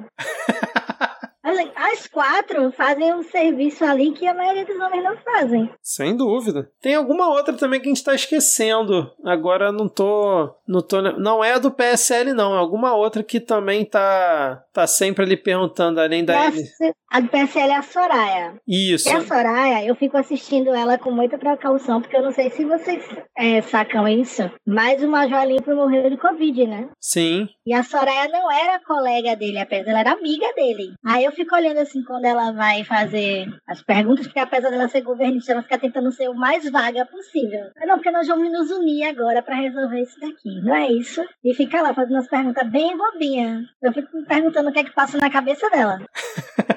Não, mas ela falou uma, uma que eu achei maravilhosa, assim. O Bolsonaro, ele erra, porque errar é humano. Mas ele, pelo menos, tem. Ele é humilde. Ele não é humilde. Eu não sei de onde ela tirou que ele é humilde, mas tudo bem, se isso é humildade. Nem humano, né? É, não, eu, eu viajei Ele é aqui.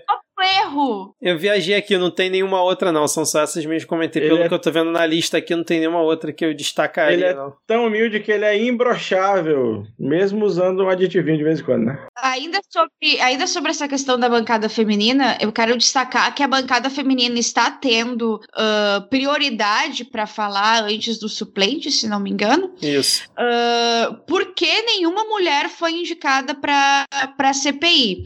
Então, quando a gente fala sobre o machismo dentro da CPI, ele está já dentro da sua própria formação. E ele não é apenas um detalhe, ele só seria um detalhe se a gente não tivesse governistas ali dentro que utilizassem do machismo para poder tumultuar mais ainda a CPI. E é exatamente isso que tem acontecido desde, desde a segunda sessão. Na segunda sessão ficou decidido que, o, que a bancada feminina teria prioridade. E a partir daí, foi como se nunca tivesse sido decidido isso. E os bolsonaristas fazem questão de mostrar o seu machismo todos os dias, impedindo as mulheres de falar ou fazendo aquela, aquela básica que todas as mulheres, todas as mulheres já passaram por isso, que é apenas a encarada com a cara de que essa mulher é louca, que ela não está falando, e ela não está falando corretamente, ou que o que você sai da sua boca é uma piada, alguma coisa assim. Isso é muito comum para mulheres. A gente vê isso todos os dias desde muito cedo e a gente sabe muito bem o que acontece e a gente não vai se calar. As mulheres estão dando um show, mesmo não fazendo parte da CPI, estão dando um show. Elisiane Gama, parabéns. Até Leila do vôlei, parabéns, está levantando muito bem, amiga. Alto e saque. Altos saques, a menina assim, ó, é um corte, assim, quando você vê, caralho, onde é que foi a bola? A mina tá mandando muito bem mesmo. E quero dizer que se, se houver espaço, eles vão utilizar a homofobia também. Porque o bolsonarismo, ele sempre se utiliza do preconceito às minorias para atingir o que ele quer. Então, ao- quando a gente se levanta contra o machismo na, na CPI, a gente também se levanta à base do bolsonarismo e a muleta que eles vão utilizar para tumultuar mais o caso. Perfeito. É, vocês querem falar mais alguma coisa sobre o Ernesto ou a gente comenta agora sobre Pazuzu? Teve também o CEO, o CEO da Pfizer também que foi nesse período do episódio passado para esse, mas acho que não tem muito o que a gente comentar aqui. Mas sobre o CEO da Pfizer é Hum. importante falar o seguinte, assim, que eu não sei como é que eles vão sustentar isso. A Pfizer não é governo, a Pfizer não é oposição, a Pfizer é uma corporação. Vão passar governos de esquerda, centro, direita no futuro, a Pfizer vai continuar no mesmo lugarzinho dela, porque ela não está envolvida diretamente diretamente no jogo político. Como é que eles vão sustentar que a Pfizer enviou documento para vender produto, fez oferta de produto para ganhar dinheiro e não tem como provar o que ele disse lá no depoimento? Ele mesmo que disse que ah, o Brasil é um país grande, quem quiser vender vacina que vem atrás da gente. Então vieram. Vieram. E a Pfizer tem tudo. A Pfizer não tem por que ficar criando fato para explorar politicamente porque pra ela não faz, honestamente, não faz diferença, desde que comprem, entendeu? Não, e é complementar a sua pergunta, Jairme, eu gostaria de entender qual é, como é que o Bolsonaro vai levantar se ele atacar a Pfizer, se a Pfizer ela fabrica a Viagra. Tem o outro lá, o amarelo, menina. Como é o nome agora? Cialis. Cialis, aí. Ó, Tem concorrência, né? Não, azul e amarelo, só tá faltando verde agora aí pra fazer, fazer a festa, né, com o pessoal governista. Mas a gente pode aproveitar essa, essa discussão sobre o CEO da Pfizer para fazer essa ponte aqui com o depoimento do, do Pazuello, porque essa foi uma das questões que o Pazuello resolveu tentar negar, fingiu que negou, inventou uma história, apresentou uma contradição e no fim das contas era uma mentira. Ele foi questionado sobre essa apresentação de uma proposta de venda das vacinas da Pfizer e por que e foi perguntado por que que ele não não tomou a frente dessas negociações e por que, que essa proposta não foi respondida. E esse foi um dos muitos momentos no quais ele, nos quais ele se impacientou, ele quis tomar a liderança da CPI, achar que ele ditaria regras ali e afirmar que não, peraí, eu já respondi a pergunta, é, houve negociação sim, eu eu respondi diversas vezes. Houve uma troca de mensagem. Nunca deixei sem resposta. Sempre foi respondido. A gente trocava mensagens. O nome disso é negociação. E questionaram. Pera, então você está dizendo que o senhor da Pfizer mentiu aqui nessa CPI? Porque ele afirmou pra gente com o computador aberto e mostrou entregou documentação que demonstra, que aprova que vocês não responderam, que não houve resposta para essa proposta durante dois meses. Então quem é que está mentindo? Ele foi questionado. Esse foi um dos muitos momentos em que ele se conflitou ali com as perguntas do Renan o Renan apresentava uma pergunta que pressupunha uma resposta já aprovada, que a CPI já recebeu documentação relação àquilo, e o Pazuello insistia em negar. Essa é uma delas. Opa, a gente já provou que não houve resposta. Não é esse o questionamento. A gente sabe que vocês não responderam. A pergunta é por que, que você não respondeu. A pergunta é quem é o responsável por não responder. E o Pazuello desviava, falava, não, teve resposta sim. E isso não foi realmente posto em xeque ali, não, você está mentindo. Isso aqui é uma mentira. Já está demonstrado. Não estou te, te perguntando se houve ou não houve resposta. Essa prova a gente já teve. Vamos adiante. Eu só queria tirar um momento, já que a gente está falando do Pazuello, para fazer um jabá rápido. Eu vou fundar uma nova igreja coach baseado na autoestima do Pazuello. Tá? A nossa meta, né? Você vai entrar na nossa igreja, você vai fazer doação e depois de um mês você vai ter 1% da autoestima do Pazuello. Isso vai ser suficiente para você ser feliz pro resto da sua vida. Porque, meu Deus do céu, né? Na cabeça dele, acho que o pau dele bate no queixo. Porque puta que pariu, mano aquele discurso do, do começo ali foi uma obra de ficção. O Rodrigo até comentou, né? O Rodrigo aí, que é o nosso escritor e, e crítico de ficção, pode analisar o discurso de abertura do Passo Aquilo, aquilo é uma aula de world building, cara. Ali, se você que está nos ouvindo agora, você tem pretensões de se tornar uma escritora, uma escritora, escritora de ficção, vai escutar aquele discurso do Pazuello e confronte-o com a realidade. Porque tudo que você precisa para construir um mundo de ficção coerente é você pensar pequenos detalhes da realidade e inventar todo o resto. Aquela pintura, aquela ilustração que as pessoas costumam compartilhar, né? Nossa, e se o mundo fosse perfeito? Olha essas pessoas aqui tocando acordeon, todo mundo feliz, todo mundo bem alimentado, com uma, um lago, uma árvore e um dia de Panfleto sol. Panfleto da, da igreja dos Mormons. É, aquilo ali foi o que ele pintou pra gente. E ele pintou tão bem que eu acho que as pessoas, enquanto ouviam aquilo, ficavam chocadas e pensavam: nossa, eu gostaria de viver nesse Brasil. Então, mas aí você vê, né? A gente recebeu relatos no adiamento do depoimento dele que nos bastidores ele estava tremendo. E durante o depoimento dele, a maior parte do depoimento, né? Ele pouco oscilou, ou seja, o treinamento que fizeram com ele acabou dando conta, mas aí o corpo traiu ele, né? Ele passou mal. E pegou tão mal ele passar mal que a base governista tratou de desmentir isso como uma grande fake news. Não, ele não passou mal, não. Ele estava deitado só ali no sofá descansando um pouquinho. Agora, Rodrigo, um ponto que você estava falando, né, do, do Renan questionando o Pazuello, às vezes me incomoda um pouco o Renan. Eu sei que a gente já debateu isso aqui na pré-gravação, né, que, que a CPI não é só realmente para você inquirir, que tem, né, tem a questão também de você se exibir, vamos dizer assim. É, que, por exemplo, o Renan, quando ele pergunta sobre a questão da fase, ele pergunta: Não, mas vocês passaram não sei quantos meses sem responder, vocês ignoraram a fase não sei quantos meses. Aí o Pazuello fala: Não, nós não ignoramos. Porque se você levar ao pé da letra, realmente eles não ignoraram durante esse tempo todo, né? Foi naquele período ali da carta né, de que eles enviaram em setembro e é, a resposta ali que o Weingarten entra no, no, no circuito em novembro. Então, assim, e é quando você, se você olhar notícias da época, você vê que realmente é um, há, mais ou menos um gap do governo se posicionando em relação à Pfizer justamente nesse tempo. E falta isso, você pegar nesse ponto, na minha opinião, não falar assim, ah, vocês ignoraram a Pfizer. Não, eles não ignoraram a Pfizer o período inteiro. Vocês ignoraram a Pfizer do ponto em que a carta chegou dizendo que vocês não estavam respondendo até novembro. Por quê? Quem foi o culpado? Esse é o ponto. E aí o, o, o Pazuello ficava naquele rolando lero dele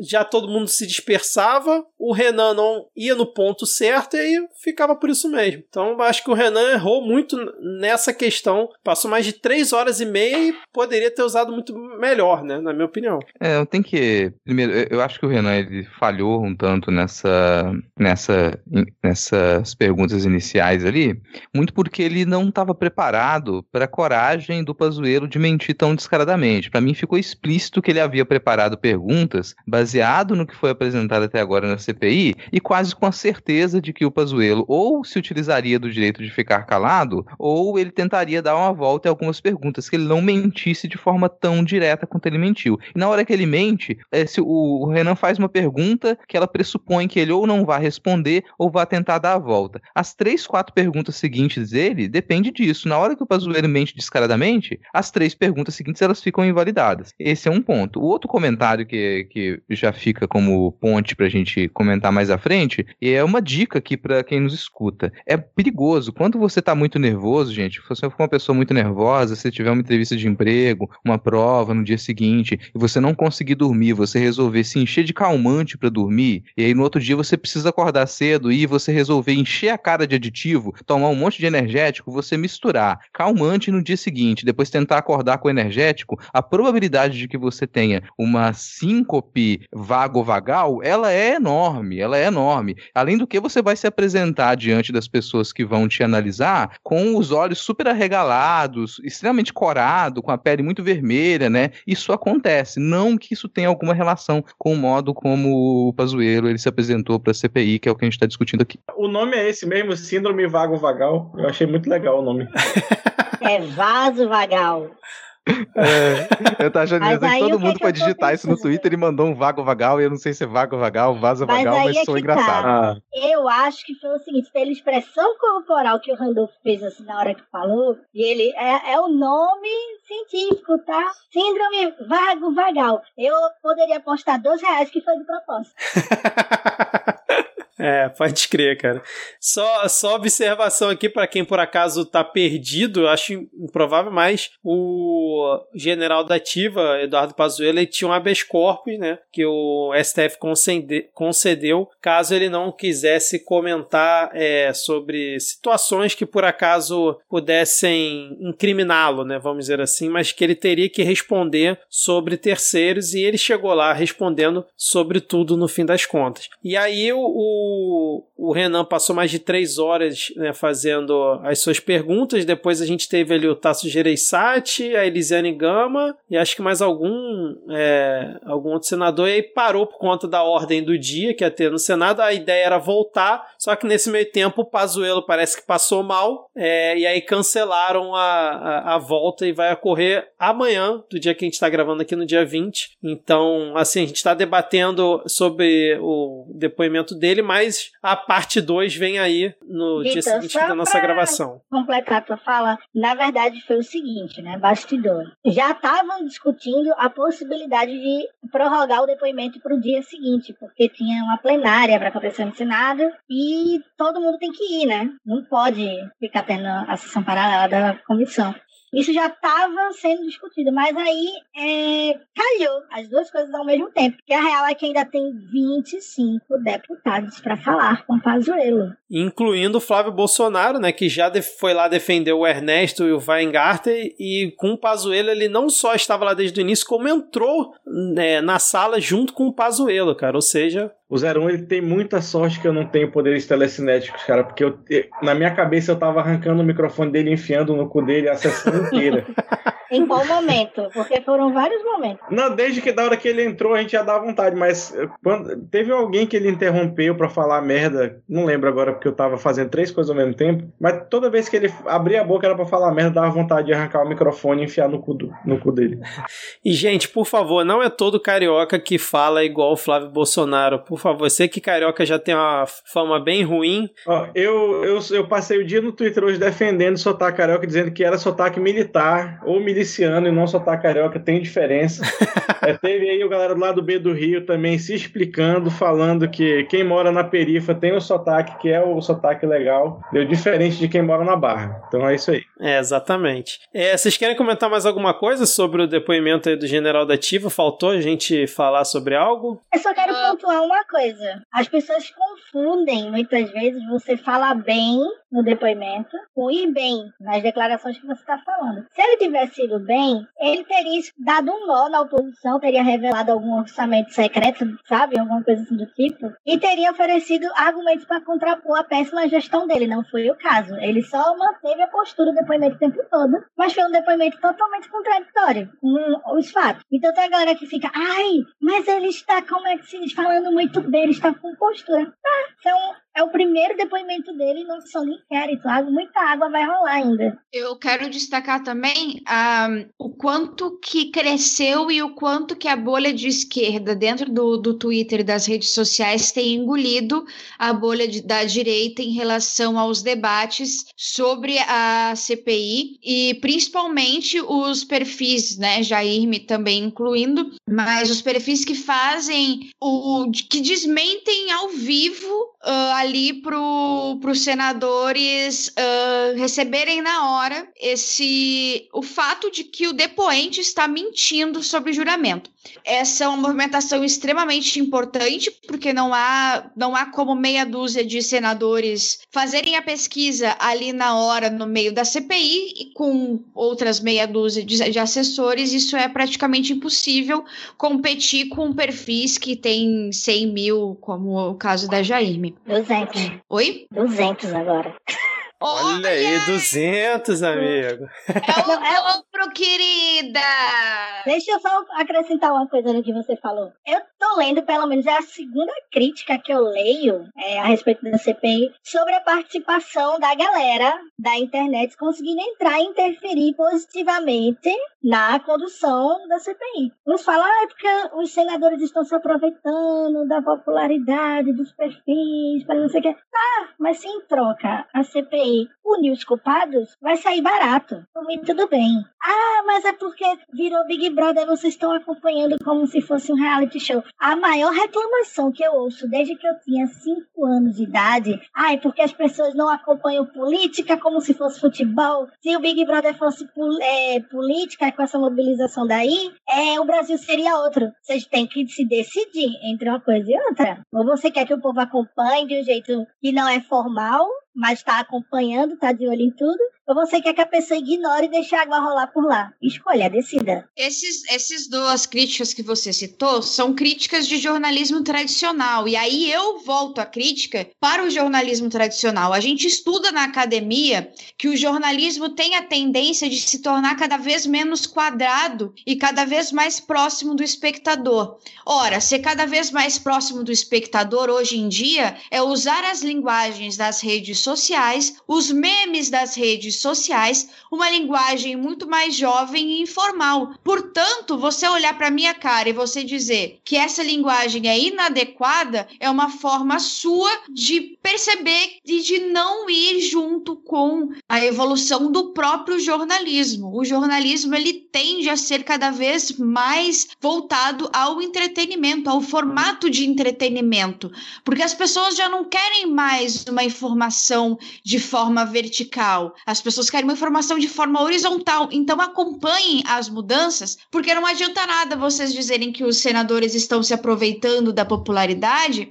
A CPI iria dar uma popularidade de qualquer forma para esses senadores que são oposição ao governo Bolsonaro, até o momento em que não a, a opinião pública ela não é cimentada em apenas uma ação. As ações dos senadores dentro da CPI da Covid vai ditar como é que vai agir agora, mas provavelmente isso vai derreter ao longo do tempo. Isso acontece, é feito de altos e baixos. Então, você falar do, do que, que os senadores estão se aproveitando ou do que não, e dizer que quem está errado é a população que quer participar, você joga, você se joga e se coloca num pedestal que, sinceramente, a essa altura do campeonato, com a eleição do Bolsonaro, já deveria ter sido explodido esse pedestal. O Bolsonaro mostrou que esse pedestal do jornalismo é em cima de um castelozinho de areia. E o Bolsonaro era o mar que veio e derrubou tudo e a gente se fudeu. Então vamos acompanhar acompanhar as mudanças de comunicação e vamos aproximar a política da, da população, porque a maior problemática era que a política nunca esteve próxima da população quanto está agora. Show. Sabe o que está escrito no pedestal? O que está escrito lá na etiqueta desse pedestal, Ed? Despeito. A galera tá com despeito enorme. Se você não consegue mais fazer o seu trabalho de modo competente, de modo eficiente, se as pessoas não querem te ouvir, problema seu, sabe? Se você não sabe fazer piada, não entende piada, problema seu. Vai buscar uma formação humorística aí, porque nem jornalismo nem política precisa ser chato, não. Se as pessoas não querem te ouvir, a resposta é essa: você é chato. Eu acho assim, deixa eu só fazer uma complementação. Eu tinha criado aquele layout CPI Palusa, não sei o quê, porque eu achava que as pessoas, primeiro, queriam saber do calendário da CPI. E a segunda coisa é que quem segue o perfil sabe que eu não sou uma pessoa séria. Eu, eu falo de coisa séria, mas eu não falo de um jeito sério. É o produto que tá ali, você leva se você quiser. Qualquer coisa eu falo bloco. Só que aí eu parei para refletir o seguinte, cara, pode ser arriscado, a galera pode problematizar isso, achar que eu tô fazendo um pouco o caso da, das mortes, entendeu? Tratando o assunto com menos seriedade do que deveria. Mas por outro lado é, impactou na galera, a galera se informou e tem impacto positivo. Você está trazendo as pessoas para dentro do, da discussão pública. Não era isso que o jornalismo fazer?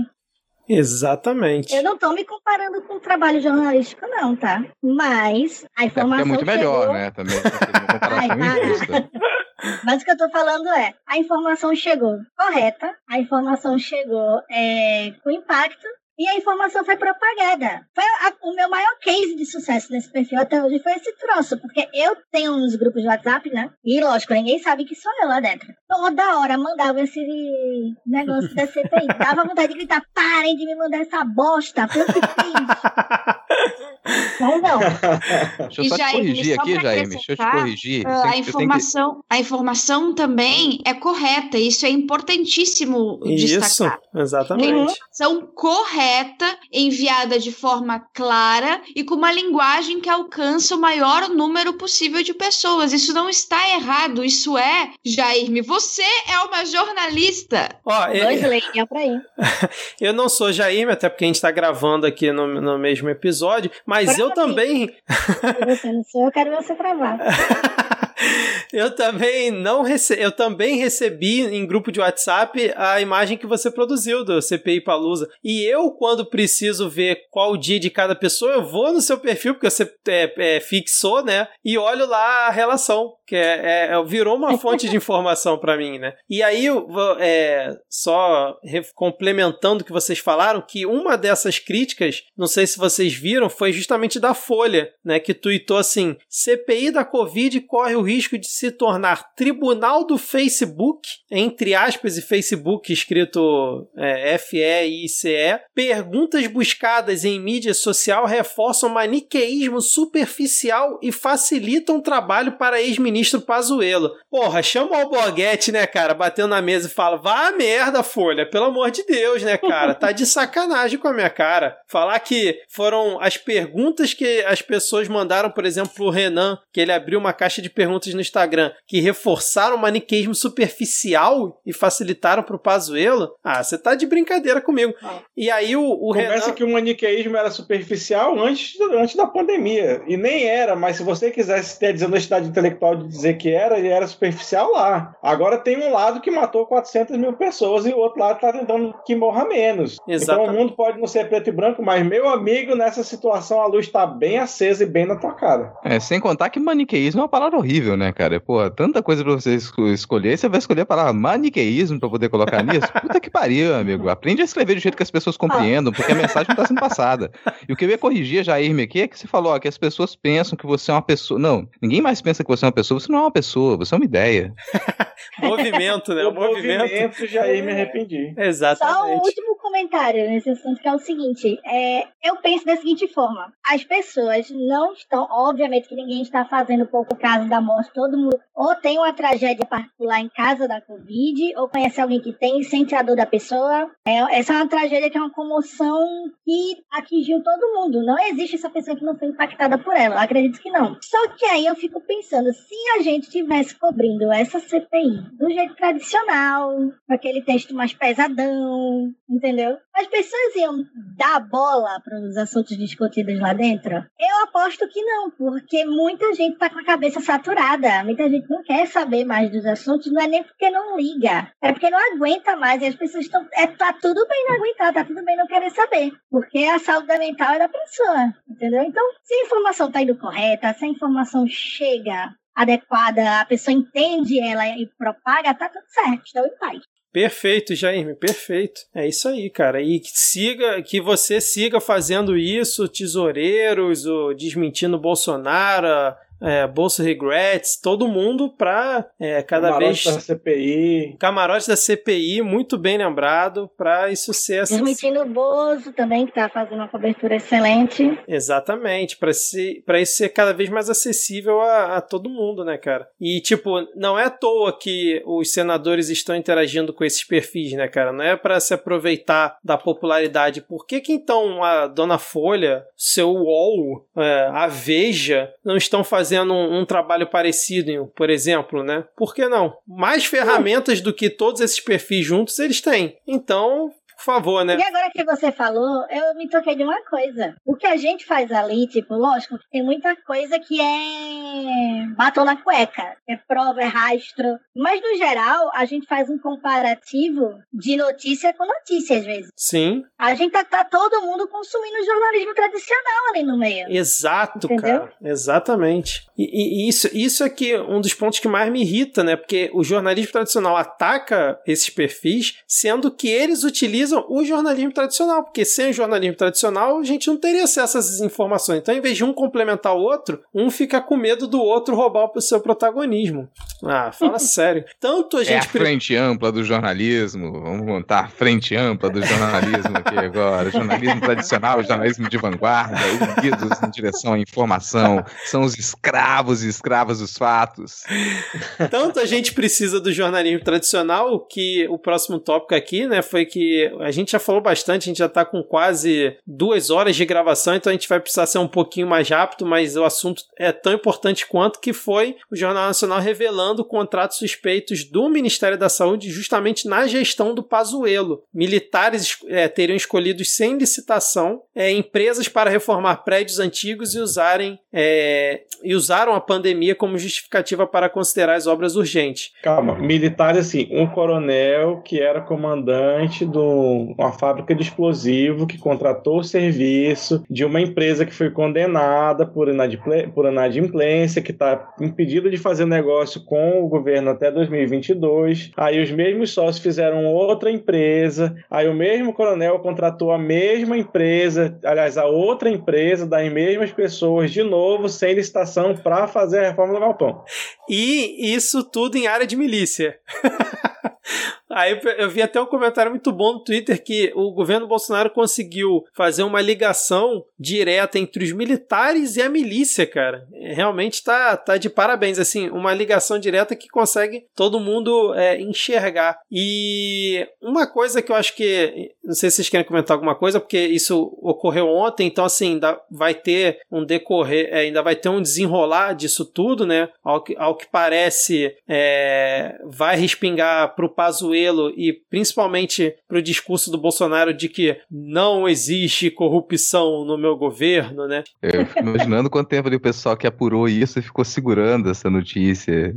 Quando que a gente vai lançar isso? Imagina você trabalhar aí, é o jornalismo tradicional. Imagina você trabalhar lá, vamos segurar isso aqui até o dia certo para poder lançar. Fico imaginando até o quanto que isso desestruturou também o, o Pazuello ali. Tem uma coisa que, é, provavelmente vocês vão discordar de mim aqui, mas é uma impressão que me ficou, e ela pode ser consequência também dessa denúncia, que eu, eu apesar de estar o Flávio Bolsonaro lá, de estar a Carla Zambellis, as Carlas Zambellis estarem lá para poder apoiar o Pazuello, eu fiquei com a impressão de que ele se sentiu um pouco desprezado, um pouco abandonado, que ele sentiu que ele não estava tendo apoio suficiente, que ele não estava sendo defendido entendido do modo suficiente. Pode ser só uma impressão minha, mas na medida em que ele falava, eu sentia um pouco desse receio. Peraí, estou me sentindo um pouco abandonado aqui. Cadê as grandes forças desse governo? E detalhe, ele já estava abandonado pela, pelo exército também, porque ele não, não, não ter sido aprovado que ele usasse farda, eu acho que ele queria, acho que ele insistiu até o último momento para usar farda e não usou farda porque a própria liderança do exército deve ter falado, então, não, não vai, porque você vai estar de fada, aí sim você vai estar representando a gente. Isso não vai acontecer, sim, você simplesmente não vai. E ele já deve ter ficado mal com isso. E ainda vem essa, esse, apesar do Flávio Bolsonaro estar tá lá interrompendo o tempo todo, interrompendo o tempo todo, ele não fazia uma defesa tão incisiva, até talvez tenha sido menos incisiva do que é, o modo como ele foi defender o Weingarten, por exemplo, em alguns momentos lá, sim. que já tinha sido totalmente abandonado. Então fiquei com essa impressão, pode ser por conta disso ou pelo impacto que essa denúncia causou causou e que provavelmente vai ser agora tópico na segunda parte desse filme. É, exatamente. Eu não concordo muito não, Rodrigo. Eu acho que eu vou esperar a segunda parte do filme para ter para ter essa certeza, porque eu, eu tô na dúvida. É, é, a observação que você fez foi boa, mas eu confesso que eu tô na dúvida aqui em relação a, a esse abandono ou não. Vocês querem falar mais alguma coisa ou a gente pode perguntar para Jair o que, que ela espera da Capitã Cloroquina na próxima semana? Uma coisa que eu sempre digo, assim, os figurões, eles ficam muito à vista, então eles são, as coisas que eles fazem são muito óbvias, porque tá todo mundo olhando para ele. Mas tem personagem que fica por trás que explica mais a situação toda do que, o, por exemplo, o próprio Pazuello. A Mayra Pinheiro, ela tem umas declarações que variam de este remédio foi ideologizado, entrou na guerra ideológica, ou seja, o mundo todo testou hidroxicloroquina, a hidroxicloroquina não funcionou no mundo todo, mas a guerra ideológica contra ela, o governo e o estudo dela, tá? E tem coisa absurda do tipo, ela defendendo a imunidade de rebanho. Ou seja, o que eu vejo ali é, ela é a voz do Bolsonaro. Se você for ver um evento que ela foi dar, eu acho que em muitos claros, o discurso dela, isso em agosto, tá? Já tinha passado alguns meses do, desse evento. O discurso dela é igual ao pronunciamento do Bolsonaro, só que o discurso do Bolsonaro, aquele primeiro lá, era um toletão assim, o dela não, vem com um chantilly em cima e bota os moranguinhos pro povo digerir, entendeu? Ela fala bem calma, bem tranquila, ela passa a segurança, assim. Tem vídeo que ela ameaça, dizendo assim: olha, eu quero avisar os governadores que se vocês não correrem atrás do tratamento precoce, vocês vão ser cobrados no futuro por omissão, improbidade. Ou seja, o inverso não vai se aplicar a ela, vai se aplicar sim. Assistam terça-feira. Excelente, cara. Muito bom. Então vamos esperar aí para ver como é que vai ser Capitã Cloroquina na CPI. Esse dia eu vou acompanhar de camarote, não só o camarote da CPI também, mas o perfil aí de Jaime, porque inclusive já tem uma thread muito boa sobre ela lá no perfil. Pronto, aquela doideira toda dela ali é espetacular. Exatamente, cara. Rodrigo, vamos fechar aí. Eu já falei muito nesse episódio, provavelmente eu vou me cortar várias vezes. É, não vou comentar nesse último tópico, porque ele é todo seu, cara. Chegou não, o dia. A gente, eu ia dizer o contrário, cara. Dizer que a gente não vai comentar esse tópico, porque esse episódio está gigantesco. Eu sei que quem está nos ouvindo aqui vai estar tá muito na expectativa de que a gente solte fogos aqui por conta do que aconteceu. Foi até né, no, no, dia que a gente começou a montar essa pauta que o a PF ela autorizou aí a investigação e a busca contra o Ricardo Salles por conta da, dele ter facilitado, né, uh, o comércio de madeira ilegal. Então isso está rolando ainda. Quebra de sigilo do, do Ricardo Salles ela já foi autorizada. A gente teve alguns fatos que são típicos de mafiosos, que é o Ricardo Salles ir com a, acompanhado de com companhia armada, né, para tentar saber o que, que é que estão falando de mim aqui no Ministério Público. Só faltou o é... Roberto Jefferson cangaceiro junto com ele, né, cara? Sim, então esse, é esse é um assunto que ele ainda vai render, ele é um assunto mais longo, ele já começou, ele começa já semanas atrás, quando houve a denúncia de que o Ricardo Salles estava envolvido nessa facilitação do comércio de madeira ilegal, e isso tem envolvimento até, tem interesse norte-americanos, Estados Unidos eles se pronunciaram, eles teve uma troca de e-mails para poder demonstrar como que tem um desagrado com relação à madeira ilegal que sai do Brasil, que viola normas não só nossas, como normas de outros países também quando essa madeira chega lá. Então esse é uma, isso disparou essa, essa investigação é, em cima do Ricardo Salles. Também indica que tem um racha ali na PF, que a gente sempre diz que a PF ela está parcialmente aparelhada, mas quando a PF ela autoriza esse tipo de investigação e uma operação para poder lidar diretamente com o Ricardo Salles, que é essa figura sacrossanta, ninguém toca no Ricardo Salles, isso indica que, peraí, a PF ela não está realmente aparelhada como se imaginou que ela tivesse, ela ainda tem uma atuação muito incisiva em alguns pontos, isso aqui é algo que vai render nessas próximas semanas. A gente não vai ter tempo que hoje de comentar sobre isso, mas eu não vou soltar fogos por enquanto. Vamos deixar a comemoração para quando o Ricardo Salles ele sair. Vou relembrar aqui que a gente já postou em outros momentos que o Ricardo Salles ele deixaria o cargo mais ou menos em junho. Então eu vou tá chegando, tá chegando. Coloca ali essa, esse mês na sua agenda, caso você também queira comemorar o dia que o Ricardo Salles sair, só espero que ele não caia para cima, como aconteceu com outros ministros. Mas nesse momento essa investigação ela tá rolando, a gente já vai saber o que, que é as quebras de sigilo que elas vão ser autorizadas com relação ao Ricardo Salles vão render nos próximos tempos e também ficar na expectativa de qual vai ser uh, o golpe, porque ele vai tentar rebater. Você vai ter uma reação que ela deve ser tão violenta quanto do lado de quem protege o Ricardo Salles. Ele é um dos ministros mais próximos do Bolsonaro, ele é um dos mais protegidos, ele é uma pessoa que guarda muita informação também, tanto que chegou até onde chegou sem ter sofrido as consequências dos seus atos criminosos. Nas próximas, talvez já na próxima semana a gente tenha novidades sobre isso. É um assunto que a gente quer comentar com mais detalhes, então talvez um episódio em que a gente se dedicou tanto à CPI não seja o momento da gente conseguir trabalhar isso da melhor maneira. Fica para semana que vem e vamos esperar uma comemoração em junho. Perfeito, cara. Você com essa, com essa voz aveludada, falando dessa forma sobre Ricardo Salles, não tem nem o que questionar. Eu só comentário aqui que você falou de cair para cima, lembrando que sempre tem a vaga do Onix, né, cara? Que o Onix é o ministro Coringa ali, então sempre é possível alguém ser realocado Ô, menino, ali. senta aqui rapidinho, guarda esse lugar aqui no Oscar, que o fulano foi no banheiro. Exatamente. Então agora, Jaime, quer comentar alguma coisa ou tá de boa aí tudo que o Rodrigo falou? Não, eu só eu gosto de imaginar a gargalhada que a Anitta deu lá na casa dela. cara, a Anitta derrubando mais um aí, cara. A Anitta pavimentando a sua futura carreira política. Muito bem lembrado, Anitta. Então, Ad, agora vamos para o Adivinha.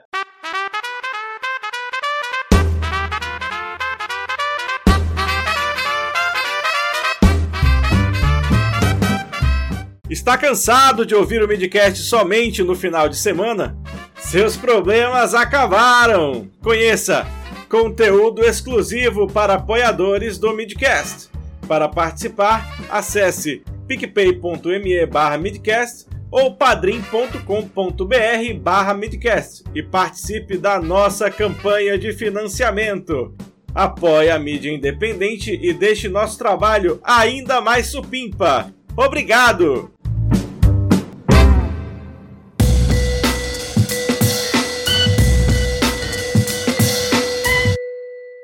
Vamos lá, rapidinho aqui. Semana passada a gente apostou quanto tempo que ia demorar para o Gil do Vigor se tornar presidente do Banco Central. Não foi uma semana, porque isso não aconteceu durante essa semana, infelizmente. Hoje eu quero aproveitar que Jair está aqui e eu quero saber uma pergunta, quero fazer uma pergunta que eu quero muito que aconteça e eu sei que Jair me tem boca santa. Quem vai ser o primeiro preso da CPI da Covid? Ai, como não foi o que eu mandei a algema, né? Infelizmente, cara, eu não consigo imaginar. De é, verdade, é, assim. É meio que uma situação que você ainda não foi, meio difícil de ir, né? Não, sabe por quê? Eu, particularmente, acho que não vão prender ninguém ali no ato, tá? Mas preso como resultado do inquérito, cara, eu vou projetar o Pazuelo depois da cariação com a Pfizer, porque eu quero que aconteça.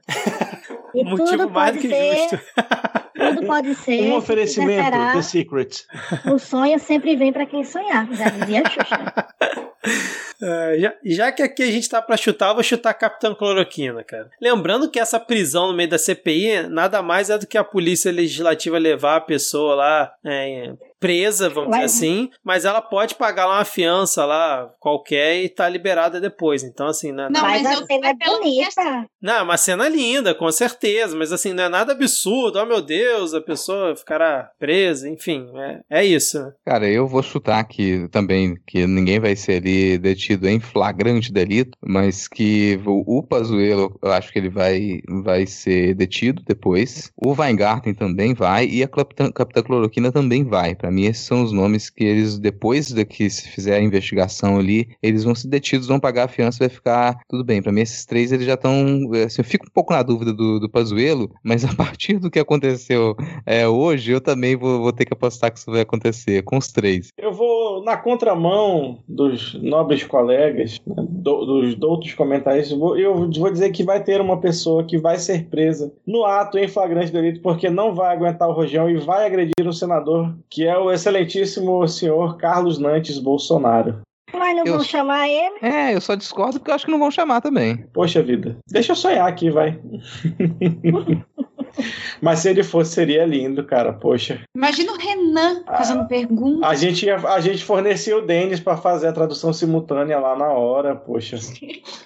e, e, o Gosmar Serra? O Gosmar Serra, vocês acham que não tem? Esse o Gosmar eu Serra. Acho, é, era isso Esse... que eu ia dizer. Eu ia acrescentar, eu ia dizer que eu acho que. Eu acho que Maíra Pinheiro corre risco de ser. De, mas eu acho que o Omar não vai querer, mas corre risco de prender ali na hora. Eu concordo com o Rodrigo nos três nomes e eu acrescento o Osmar Terra. Eu acho que o Osmar Terra, depois de todo esse processo aí, ele vai. Não tem, não, não há como, não tem como te defender, amigo, de verdade. É, não sei, mas vai ser divertidíssimo o depoimento do Osmar Terra. Já pensou ele sustentando lá no Senado todos aqueles tweets dele?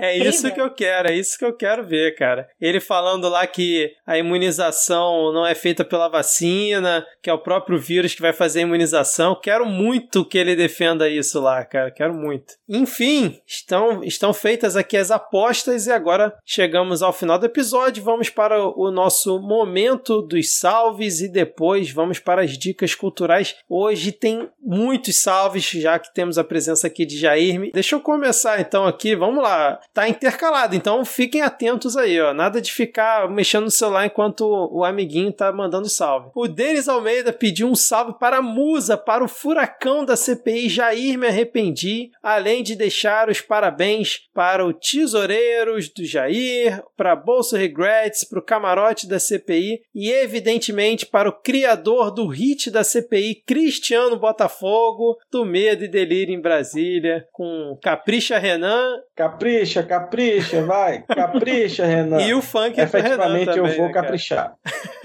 o Renan. O Alex Melo disse: opa, será que vocês do Midcast e a real musa dessa CPI, arroba Jair Me Arrependi, podem mandar um salve aqui para mim? Salve, Alex. Precisando de uma alegria perdida, sou cearense, estudante de direito e bate a tristeza. Oh, meu Deus News. Veio o Girão e o Marcos, Champatinho Lagarto Rogério falando. que Champatinho Lagarto dele tem a ver com carne? Rapaz, seja lá o que for, soou bem, então deixa Foi. aí, né?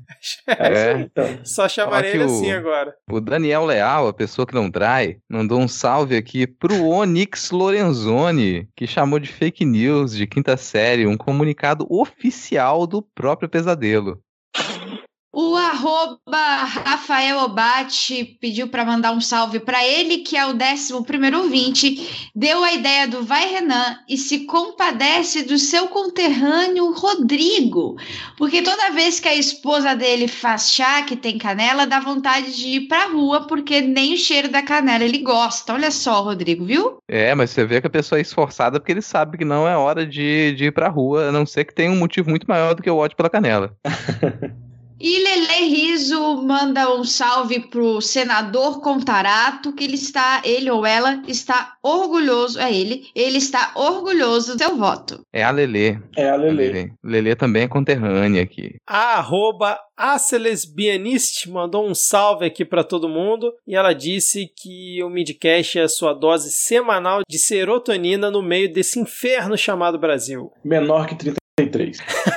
É verdade. A Val tá tudo bem, disse, por favor, mandem um salve para a senadora Elisiane Gama, um salve, uma salva de palmas e muitos parabéns para a senadora Elisiane Gama, que teve uma participação exemplar na CPI, confrontando o vergonhoso generaleco Pazuzu, e um abraço para nós tudo e um abraço para você também.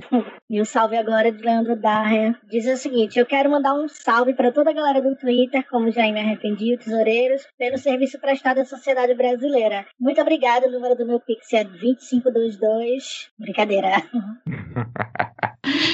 O Morlock Souza mandou um salve gigante para Jairme pelo excelente trabalho e pra gente chamou a gente de incríveis. Realmente, às vezes, nem eu consigo acreditar.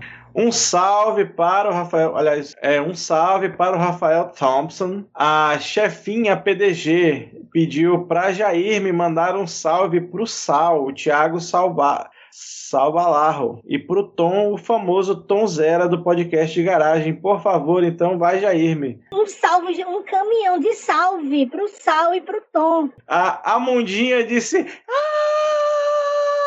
Manda um salve pro meu marido Jonatas e fala que ele é parceiro demais. Então, Jonatas, você é parceiro demais. Sobretudo, eu suponho, da Amundinha. Isso aí, ó, falando em parceragem, Nilmasdai, tá aqui, arroba Nelmasdai, disse que quer um salve da rainha Jairme. Então levanta a cabeça, rainha, exiba essa coroa. Um salve, tá aí, um salve. Eu acho que voa, bruxão. Tamo junto, compassa.